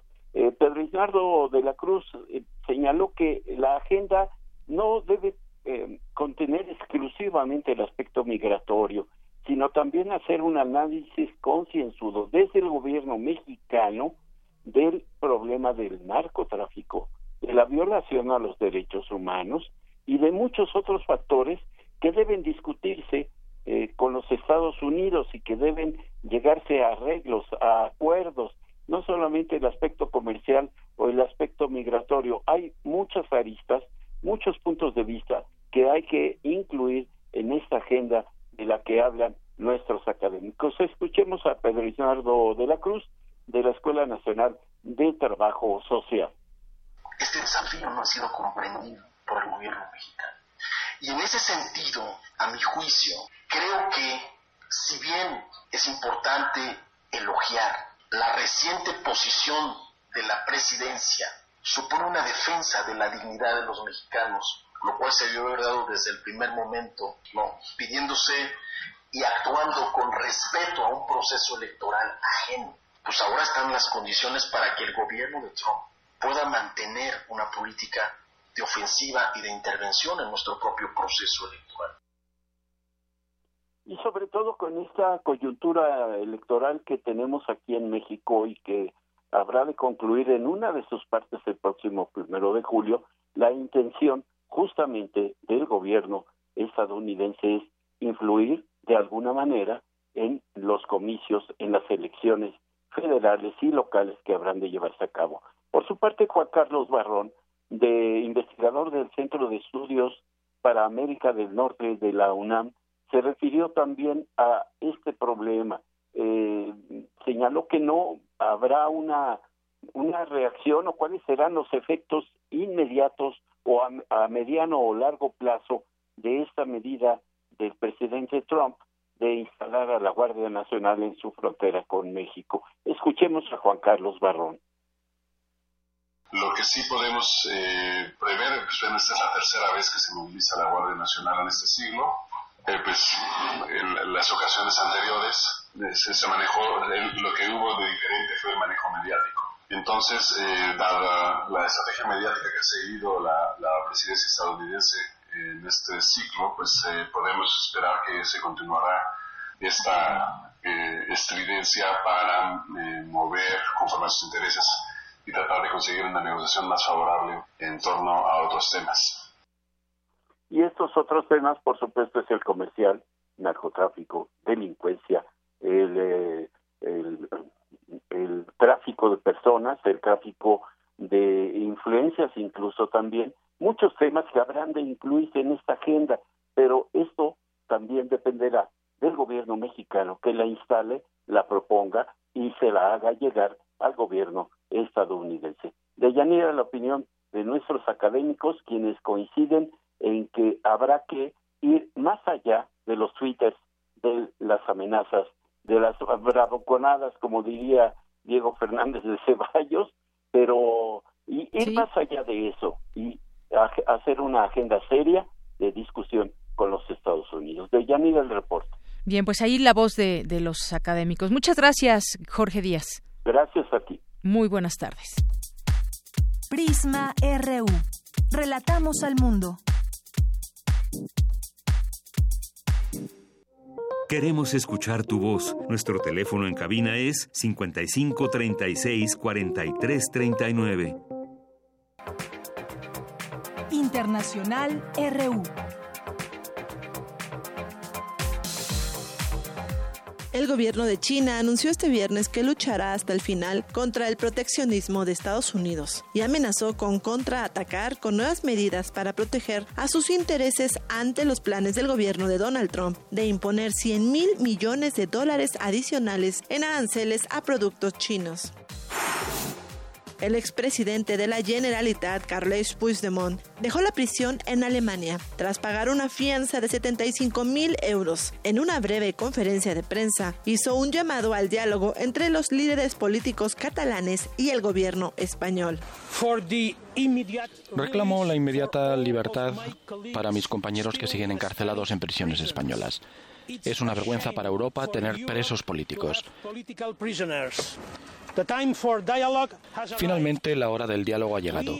Un diálogo que venimos pidiendo en los últimos años y la única respuesta ha sido la violencia y la represión.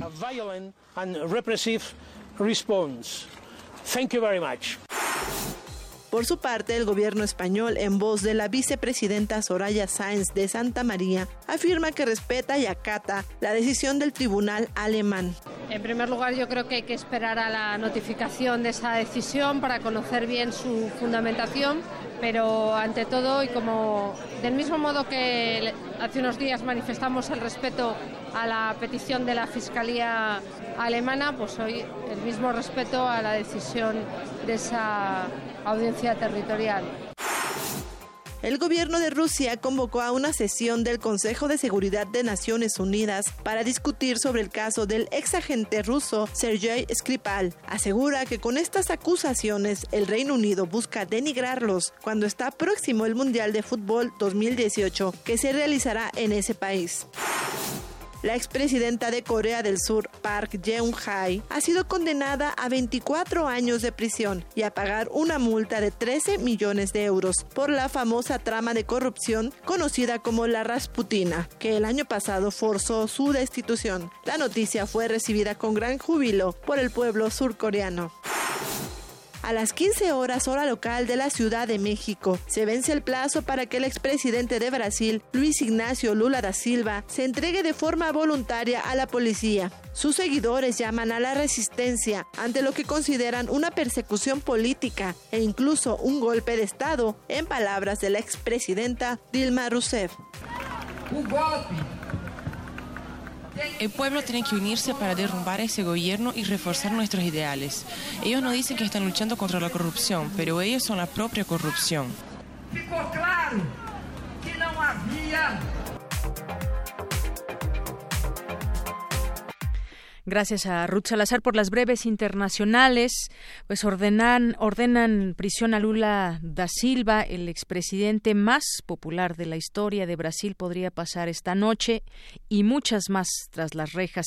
El juez federal Sergio Moro emitió ayer una orden de prisión contra Luis Ignacio Lula da Silva, un día después de que el Tribunal Supremo brasileño negara el recurso con el que pretendía evitar la cárcel. Vamos a hablar de ese tema. ¿Cuáles son las implicaciones?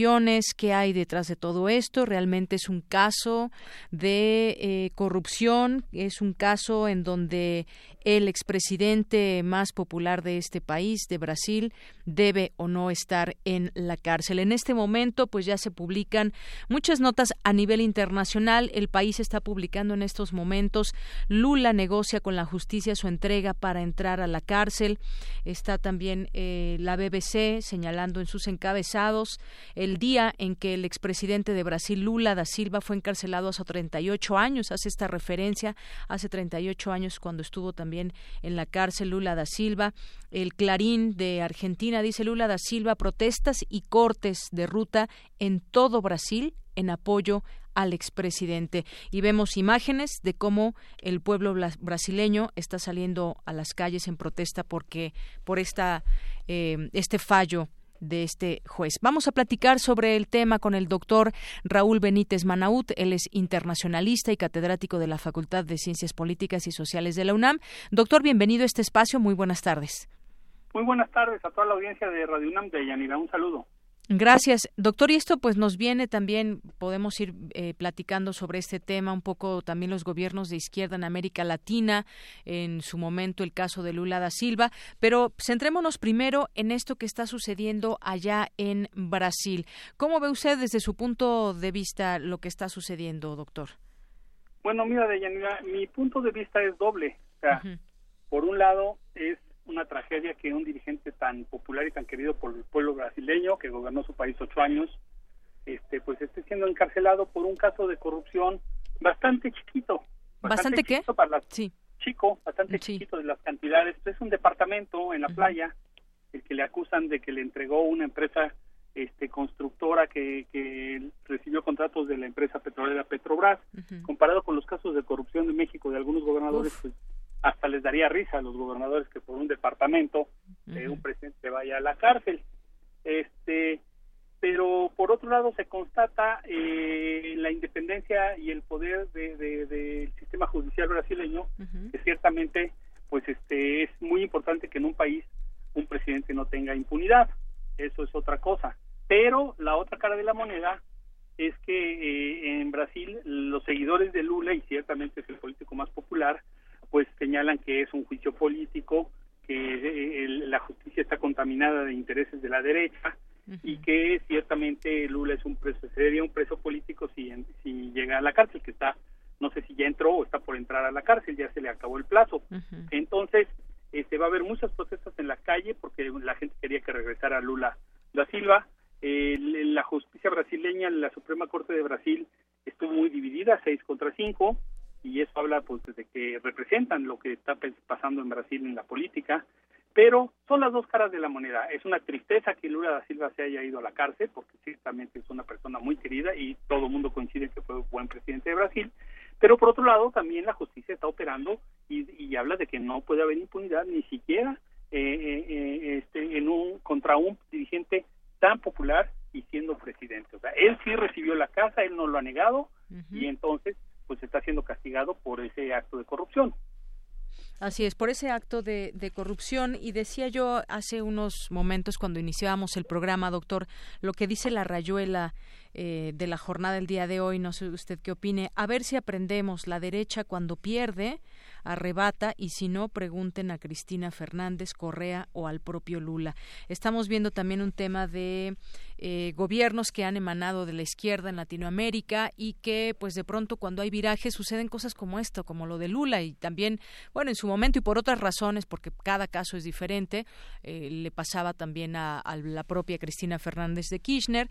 ¿Y, qué, decir de estos gobiernos de, de izquierda en Latinoamérica, doctor? Bueno, mira, en el tema corrupción y la izquierda, yo no metería las manos al fuego. Por Cristina menos que por Lula. ¿eh? Por Lula todavía metería las manos. Pero por Cristina Kirchner, discúlpame de Yanira, pero será de izquierda o de derecha, pero era corruptísima la señora. Igual su esposo. Entonces hay que separar el tema, ¿no? Hay que separar el tema, es un caso de muy poco dinero, un departamentito en la playa, frente a actos de corrupción macros. La izquierda, desafortunadamente, en América Latina no se ha salvado del virus de la corrupción. En la corrupción en América Latina han caído todos, izquierda, derecha, centro, eh, super izquierdista, super Claro, la justicia debe ser la justicia, no importando de qué, de qué lugar se venga, de derecha o de izquierda. La justicia brasileña está diciendo aquí hay justicia, sea quien sea. Lo mismo, un caso parecido es el peruano. En Perú se han castigado presidentes este, de izquierda y de derecha y en El Salvador se han ido a la cárcel presidentes de izquierda y de, derecha. Entonces, ni la izquierda quiere decir que sea muy honesta, como dice la jornada, que es lo que cree la jornada, eso que se lo crea su abuela, ni la derecha, pues, o solamente corrupta. Hay derechistas honestos, pero son derechistas, e izquierdistas corruptos, pero, pero son izquierdistas. Y también hay dirigentes de izquierda muy, muy honestos. Por ejemplo, yo enaltecería dentro del panorama de la izquierda latinoamericana el gobierno de Evo Morales Evo Morales es un presidente muy querido y no se le conocen actos de corrupción. Entonces también hay izquierdistas que se salvan y que son un gran ejemplo. Que aunque ya se le critica el que quiera quedarse ahí en el gobierno. Eso es otra cosa, eso no estamos hablando de corrupción de dinero, eso es otra cosa si se quiere perpetuar en el poder, Sí, usted razón. Porque entonces ahí habría que hacer el análisis del más trágico de los casos de América Latina, que es el venezolano. la izquierda súper corrupta y de mal, mal gobierno, pues lleva a lo que está pasando en Venezuela, que es una verdadera tragedia, ¿no? Sí, sí, por eso yo decía que cada, cada lugar que ha gobernado con la izquierda en Latinoamérica, pues tiene sus particularidades, su propia realidad y de pronto es difícil compararlo. Y como usted bien apunta, pues estamos hablando de un tema de justicia. Y sin embargo, vemos también, eh, doctor, se está levantando el pueblo, bueno, por lo menos eh, salir a protestar por este encarcelamiento de Lula da Silva. ¿Qué, qué pasará en los próximos eh, vendrán en su momento elecciones, qué pasa con Lula da Silva, esto también, pues, eh, eh, lleva los ánimos hasta un momento álgido. Bueno, mira, efectivamente, si Lula se va a la cárcel o si ya entró a la cárcel, él ya no va a poder ser candidato a la presidencia de Brasil por dos razones, por estar en la cárcel y porque pues todos los presos están inhabilitados para tener derechos políticos en todos los países. Este, entonces sí, pues se podría leer la resolución de la Suprema Corte brasileña por 6 a 5, pues como un acto político. El que lo quiera leer como un acto político, pues es un acto contra Lula. Este, pero también eso abre el juego a otros dirigentes políticos del mismo Partido de los Trabajadores y, y, otros izquierdistas que en Brasil, este, pues están eh, siendo posibles que sean candidatos a la presidencia. El problema de la izquierda latinoamericana es que llega un gran dirigente como Lula eh, o como Hugo Chávez y luego no tiene sustitutos. Eh, y si efectivamente la, opción de los partidos de los trabajadores es una opción fuerte, sólida, etcétera, pues debería de tener sus, sus reemplazos. Entonces, este, que no lo hay en Brasil, no hay el sustituto de Lula en Brasil. Aún así hay varios dirigentes de izquierda que podrían ser sustitutos de Lula. Hay Marina Silva, por ejemplo, es la que suena más. Es una gran política brasileña que fue ministra de Medio Ambiente del propio Lula ya se separó del Partido de los Trabajadores, pero podría ser la, la que reemplace en el perfil de izquierda pues al propio Lula, ¿no? Pero en América Latina este, los dirigentes de izquierda tienen el problema de que son muy, muy, muy personalistas. eh, son gobiernos unipersonales, con gente que tiene aires mesiánicos. Si yo fuera Lula, yo ya no aspiraría a ser presidente otra vez. Ya fue ocho años presidente. Con todos los problemas que tiene, pues mejor que se la lleve tranquilo, se la va a llevar tranquilo, pero en la cárcel. Entonces eso sí es, es muy lamentable porque Lula es una persona muy querida, muy apreciada y yo creo que bastante honesta. Y sobre todo, pues no lo podemos comprar con un, con un gobernadorcito de Quinta de México, ¿no? Pero Como alguno del Borge, Duarte, el otro Duarte. Sí, sí, sí, no, no, no, no hay, no, hay comparación. O, el presidente de Guatemala, por ejemplo.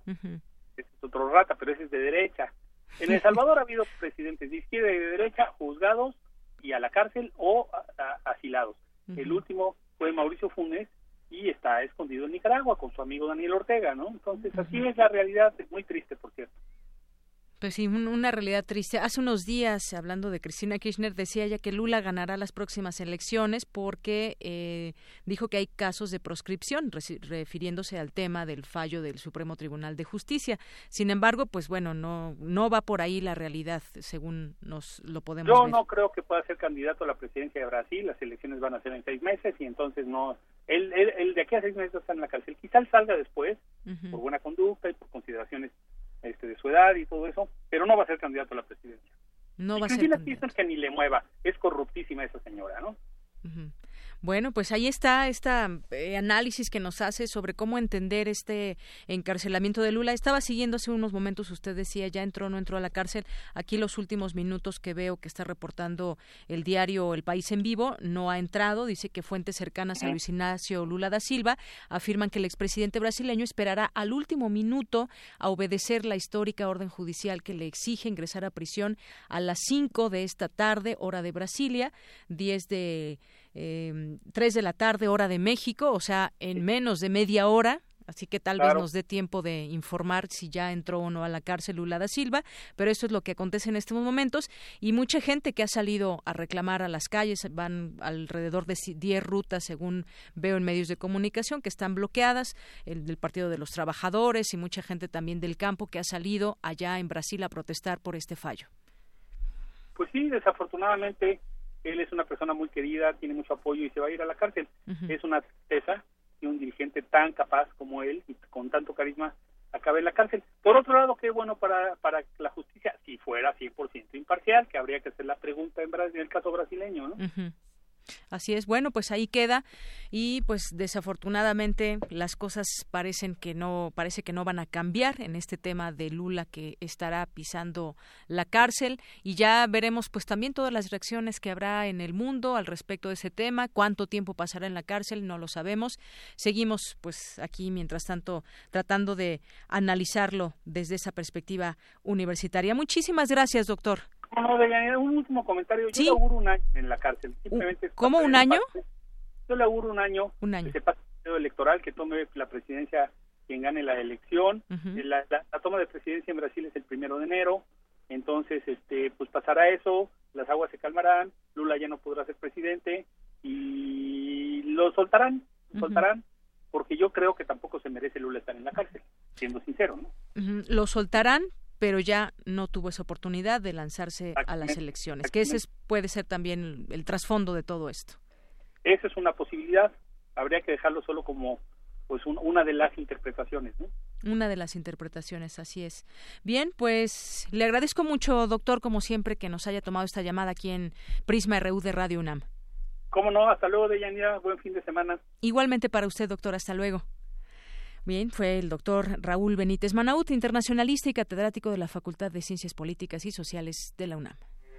Porque tu opinión es importante, síguenos en nuestras redes sociales, en Facebook como Prisma RU y en Twitter como arroba PrismaRU.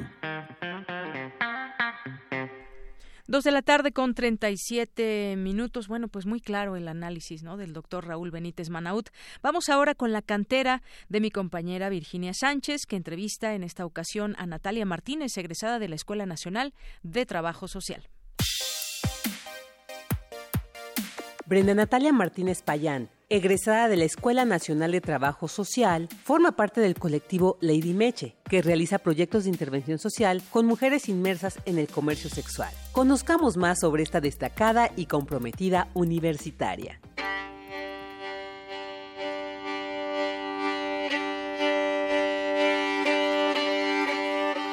Mi nombre es Brenda Natalia Martínez Payán. Nací el 27 de julio de 1994 en Coacalco, Estado de México.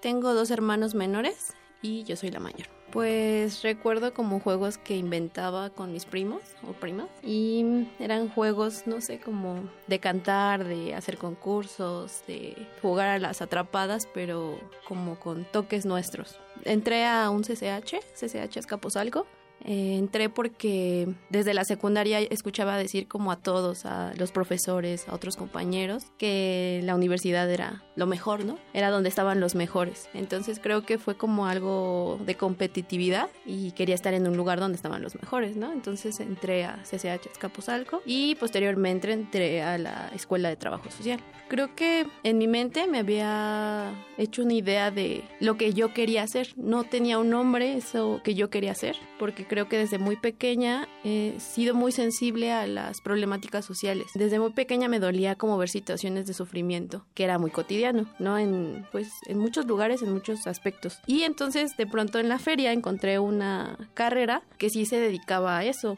a um, enfrentarse a problemáticas sociales. Entonces creo que yo me lo había dibujado en mi mente y resulta que existía la carrera.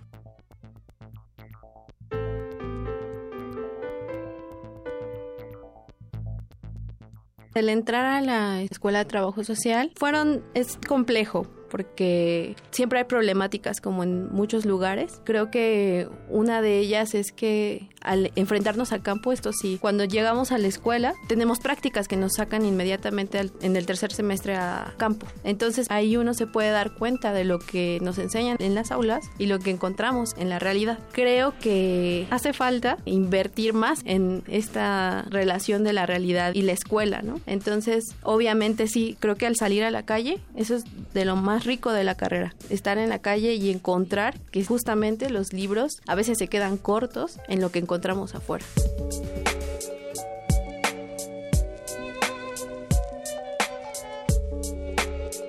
Trabajar en el proyecto de Lady Meche ha representado todo un aprendizaje. Llegué gracias a la práctica comunitaria, que es una asignatura de la carrera, pero he crecido en varios aspectos, personalmente y profesionalmente. He crecido en enfrentarme a tener que obtener otros conocimientos que no tenía o que no me ofrecieron en la carrera, que a veces uno se topa con una realidad más grande de lo que te enseñan en las aulas. Entonces ha sido todo un reto muy satisfactorio. El haber obtenido ya ciertos reconocimientos me da esperanza, alegría en que otros reconozcan que el proyecto tiene un valor. Normalmente nos enfrentamos a que se dan muchos reconocimientos a tecnología, a proyectos tecnológicos que obvio tienen su importancia, pero es difícil que para el lado social se reconozcan este valor que tiene, ¿no? Porque a veces creo que las personas piensan que son actos de solidaridad solamente o de altruismo y no, es también ciencia lo que creamos. Entonces me da mucho gusto, esperanza, satisfacción que la comunidad académica y científica reconozca este lado social. Entonces me llena de mucho gusto. Cuando no estoy en la escuela me gusta ir a clases de canto, me gusta mucho la música, me gusta dibujar, no lo hago como profesionalmente ni en una escuela, pero es algo que me llena mucho, el arte en general. Me gusta salir, me gusta descansar también y me gusta estar con mis amigas pues me gusta de todo, absolutamente todo, incluso reggaetón, que todos odian el reggaetón, me encanta el reggaetón y también me encanta la música clásica, de todo un poco.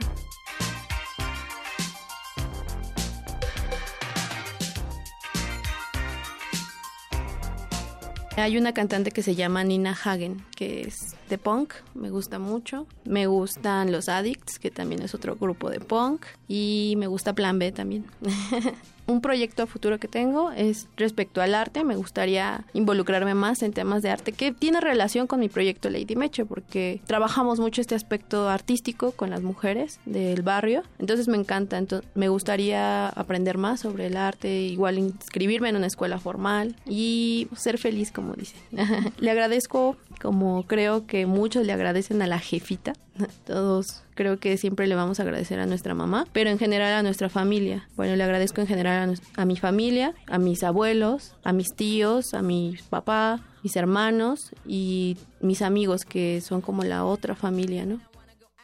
Yo le diría a los jóvenes que deben estudiar porque es una responsabilidad. Se habla mucho de que los niños o la juventud son el futuro, ¿no? Y lo somos. O sea, realmente lo somos y las generaciones que vienen lo son. Deben estudiar porque deben aportar a la sociedad. Claro, es una oportunidad para mejorar su calidad de vida, pero no solo eso, sino de nutrir a la sociedad. El simple hecho de ir a una universidad es nutrirse de conocimientos que no tendrías en otros lugares. Entonces creo que es una oportunidad para cada uno de ellos, cada uno de nosotros, de obtener conocimiento, que es algo prioritario para el ser humano. Entonces creo que por eso deben de hacerlo. Es muy difícil, claro. Las situaciones de México son súper difíciles para los chicos que estudian, pero debemos hacer el esfuerzo, ¿no? Muchos he conocido, me incluyo, muchos compañeros que tienen situaciones difíciles económicas para sostener los, los estudios o situaciones personales, pero bueno, también he visto que llegan y salen y terminan, se van a otros países,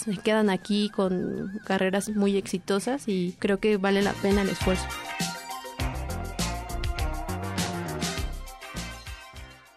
Para Radio UNAM, Rodrigo Aguilar y Virginia Sánchez. Queremos escuchar tu voz. Nuestro teléfono en cabina es 55 36 43 39. Porque tu opinión es importante, síguenos en nuestras redes sociales, en Facebook como Prisma RU y en Twitter como arroba PrismaRU. Prisma RU. Relatamos al mundo. Melomanía RU. Bien, y ya entramos a Melomanía RU hoy que es viernes y nos acompaña Dulce Wet, jefa de discoteca de Radio UNAM. Dulce, bienvenida. Muchísimas gracias. Esto para los niños estos días han sido de bastante actividad eh, cultural, artística. Hay museos, hay exposiciones. Mario Iván Martínez va a estar este fin de semana, pero nosotros nos vamos a abocar al estreno de una obra de una dramaturga quebequense que se llama Zapatos eh, no, Zapatos de Arena, sí, ella es Susan Lebourg y tenemos eh, la invitación que nos hace la directora de escena, Andrómeda Mejía, para poder eh, ver esta obra que a mí lo que más me gustó es el trabajo de la percusionista que está a lo largo de toda la obra. Ella es quien musicaliza y quien le da vida a toda esta puesta en escena. Escuchemos la invitación para este próximo domingo 8. Muy bien.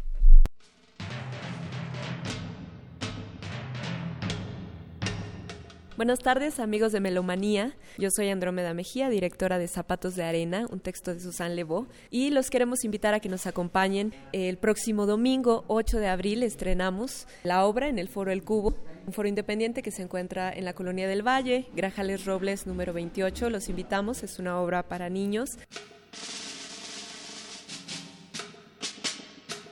Zapatos de Arena es una historia que habla sobre los miedos y la libertad el poder descubrir la vida y tomar esa decisión ante quedarnos en un lugar seguro, confortable o salir a descubrir la vida. Eso es Zapatos de Arena, una historia mágica en donde justamente dos hermanos tendrán que tomar esa decisión y vivirán esa aventura de descubrir el mundo.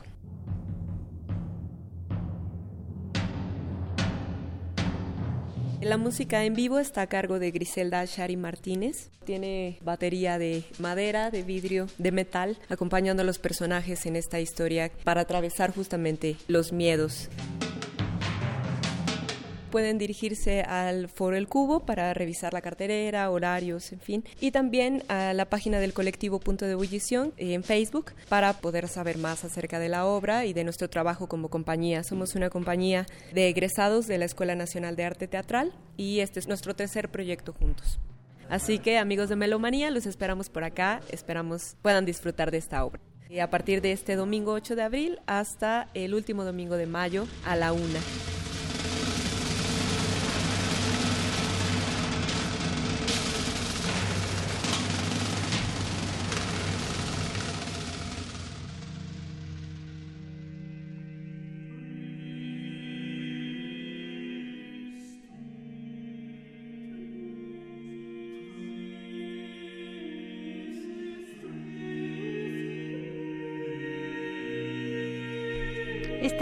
Hermosa música que estamos escuchando de Yanira, audiencia de Melomanía, de Prisma RU, es un motete a cinco voces. Dice Mi alma está triste, de Johann Kunau, de quien celebramos hoy un efeméride de nacimiento. Él nació en 1660, es compositor alemán bueno, pero no nada más fue compositor, a mí su vida la verdad me agrada mucho porque él fue novelista, traductor, abogado y también teórico de la música.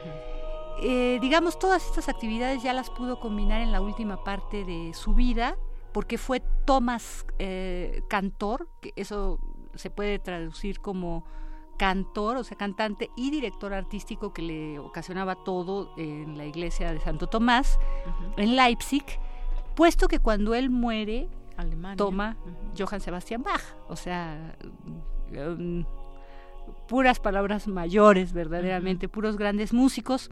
Él finalmente tenía entre su repertorio mucha música, no solo sacra como ahorita estamos escuchando, de obras vocales, también óperas y misas, pero casi todo se perdió.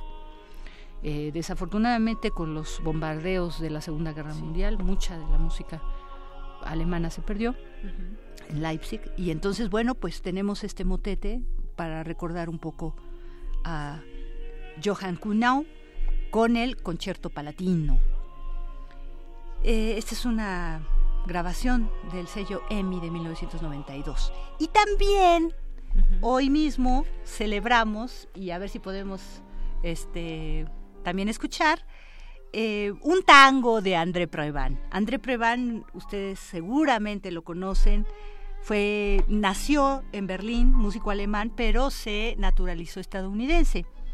Él, además de pianista, compositor y director de orquesta, eh, bueno, estudió en los conservatorios de Berlín y París, tuvo una amplia vida cultural, sobre todo, se casó con Ana Sophie, eh, Ana Sophie Mutter, que es la violinista que está ahorita tocando este tango apasionadamente que estamos escuchando para violín y piano y él mismo en el piano. A mí me llama muchísimo la atención de, de la carrera de André Preván porque, bueno, pues nació en 1929, un día como hoy, 6 de abril, ¿no? Pero además de, al principio, eh, trabajó muchísimo como pianista de jazz y sonorizó muchísimas películas de Hollywood, ¿no? Pero después trabajó ya eh, con encargos del Metro Goldwyn Mayer, ¿no? Para darse a conocer, pues, y tuvo Óscares y todo.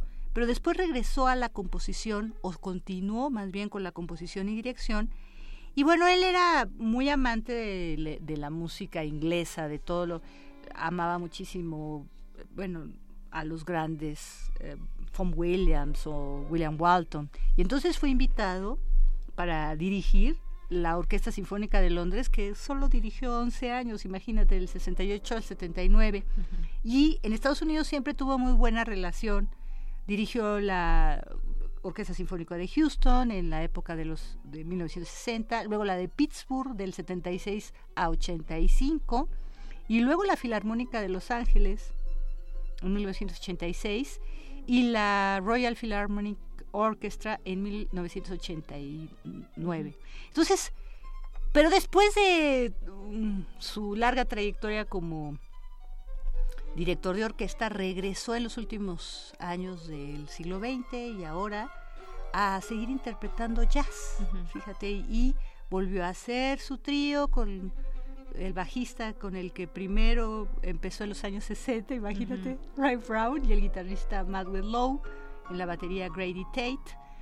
Y entonces está, ya tiene otra vez finalmente su, su trío, su cuarto. Y qué buena combinación hace el, piano y el violín, ¿eh? lo que estábamos Sí, cómo no, de este tango, de este tango Song and Dance, que así se llama el disco. Y mira, yo desde que vi el disco, yo decía, pues yo creo que algo son, ¿no? Ana Sophie Mutter con Prevan, digo, se notan muy amigos y todo, y yo no sabía que eran marido y mujer todavía, fíjate. Muy compenetrados, sí, ¿no? también en la música. Así es, así es. Y todo, digamos, las tres, el tango, eh, la canción, que es una canción como muy dulce, como de cuna, y después la, la, danza, que es como un ragtime y todo, son geniales. Así se llama el disco y tiene varias obras de André Preván, que no lo conocemos tanto. Y ya estamos escuchando también a Igor Stravinsky con la danza del rey Cachel de la suite El pájaro de fuego. Aquí la maravilla es que tenemos a Eduardo Mata dirigiendo a la Orquesta Sinfónica de Dallas en esta grabación. Pues Igor Stravinsky, maravilloso, ¿no? Hemos hablado bastante de él. Un día como hoy fallece, más bien. Él, ustedes saben, nació en Aurenbaum, Rusia, pero después eh, llegó a París y se naturalizó como francés. Y después llegó a Nueva York huyendo de la guerra y también se, se naturalizó como estadounidense. Y bueno, sabemos que tuvo tres periodos que son muy marcados. Este es eh, el primer ballet que hizo eh, en el periodo ruso. Y después tuvo con Pulcinella, pues el periodo neoclásico. Y en los últimos años de su vida eh, también incursionó en el dodecafonismo y en el serialismo. Poco realmente, sus obras son mm, como muy concisas, como muy este, sintéticas ya, ¿no? Fue alumno de Nikolai Rimsky-Korsakov y esto lo podemos inclusive observar en este periodo ruso del cual estamos escuchando la danza del rey Kachel. Esto de fondo. Esto que estamos escuchando de, de fondo del pájaro de fuego. Y fue el primer ballet que, eh, siendo, en el que se dio a conocer ampliamente ayudando, bueno, más bien siendo contratado por Sergei Diaghilev, que tenía los ballets rusos para que le hiciera en París, para que le hiciera su primera apuesta.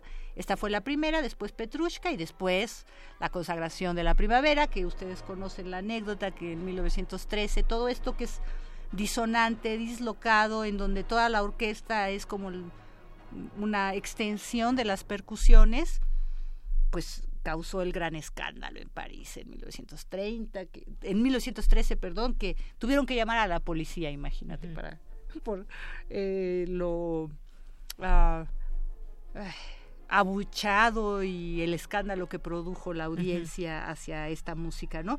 Que de alguna manera ya para nosotros pues resulta clásica, ¿no? Ya más de un siglo, a más de un siglo, y sin embargo yo siento que Stravinsky es una de las personalidades que sigue influyendo grandemente a los compositores, a la escena contemporánea actual, quizás porque eh, tendemos a irnos hacia lo latino, ¿no? Nosotros no somos tan abstractos.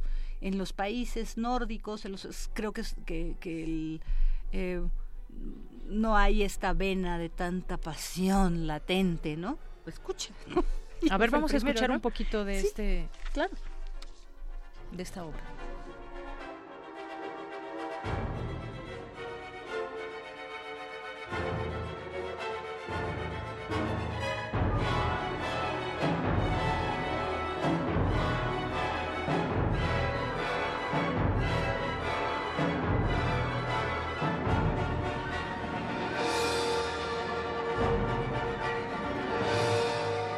Continuemos en esta clase de música que nos estás dando. Bueno, pues que no se nos olvide, porque eh, tenemos la Dirección General de Música. Ah, sí, sí. Nos eh, ha otorgado esta maravillosa consideración de regalar boletos para nuestra audiencia, boletos de cortesía.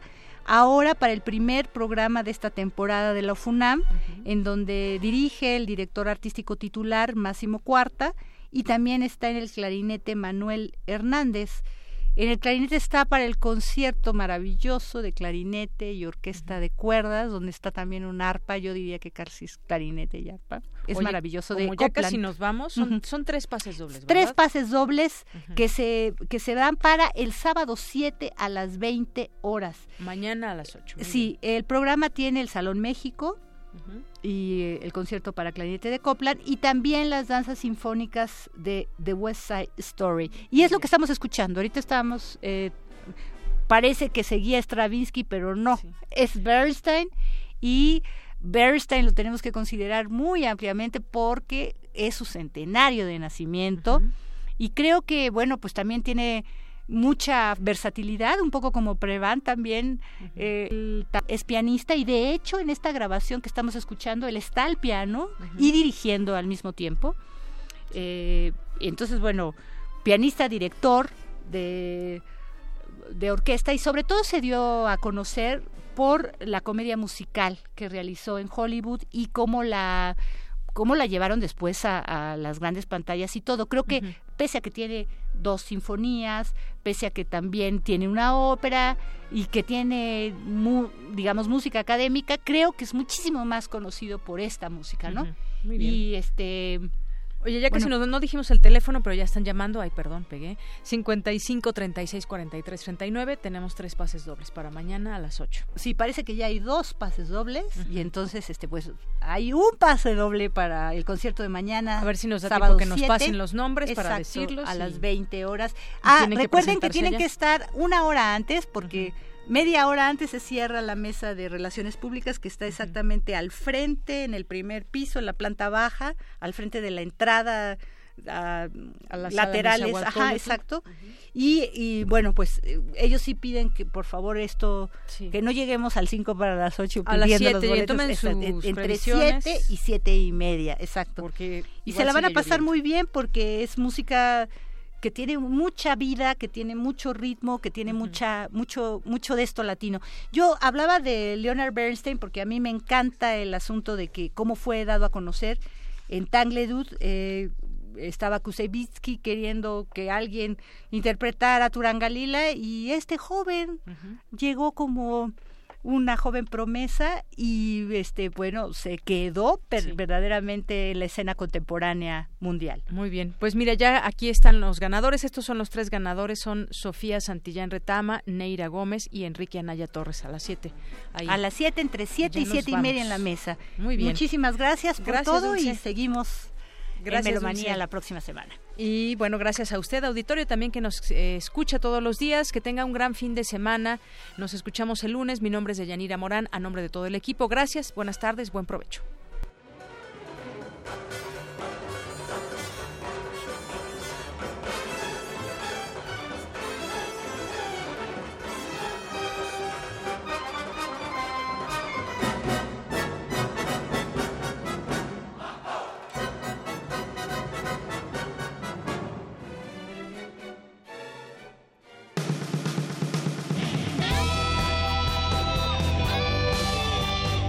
Prisma RU. Relatamos al mundo.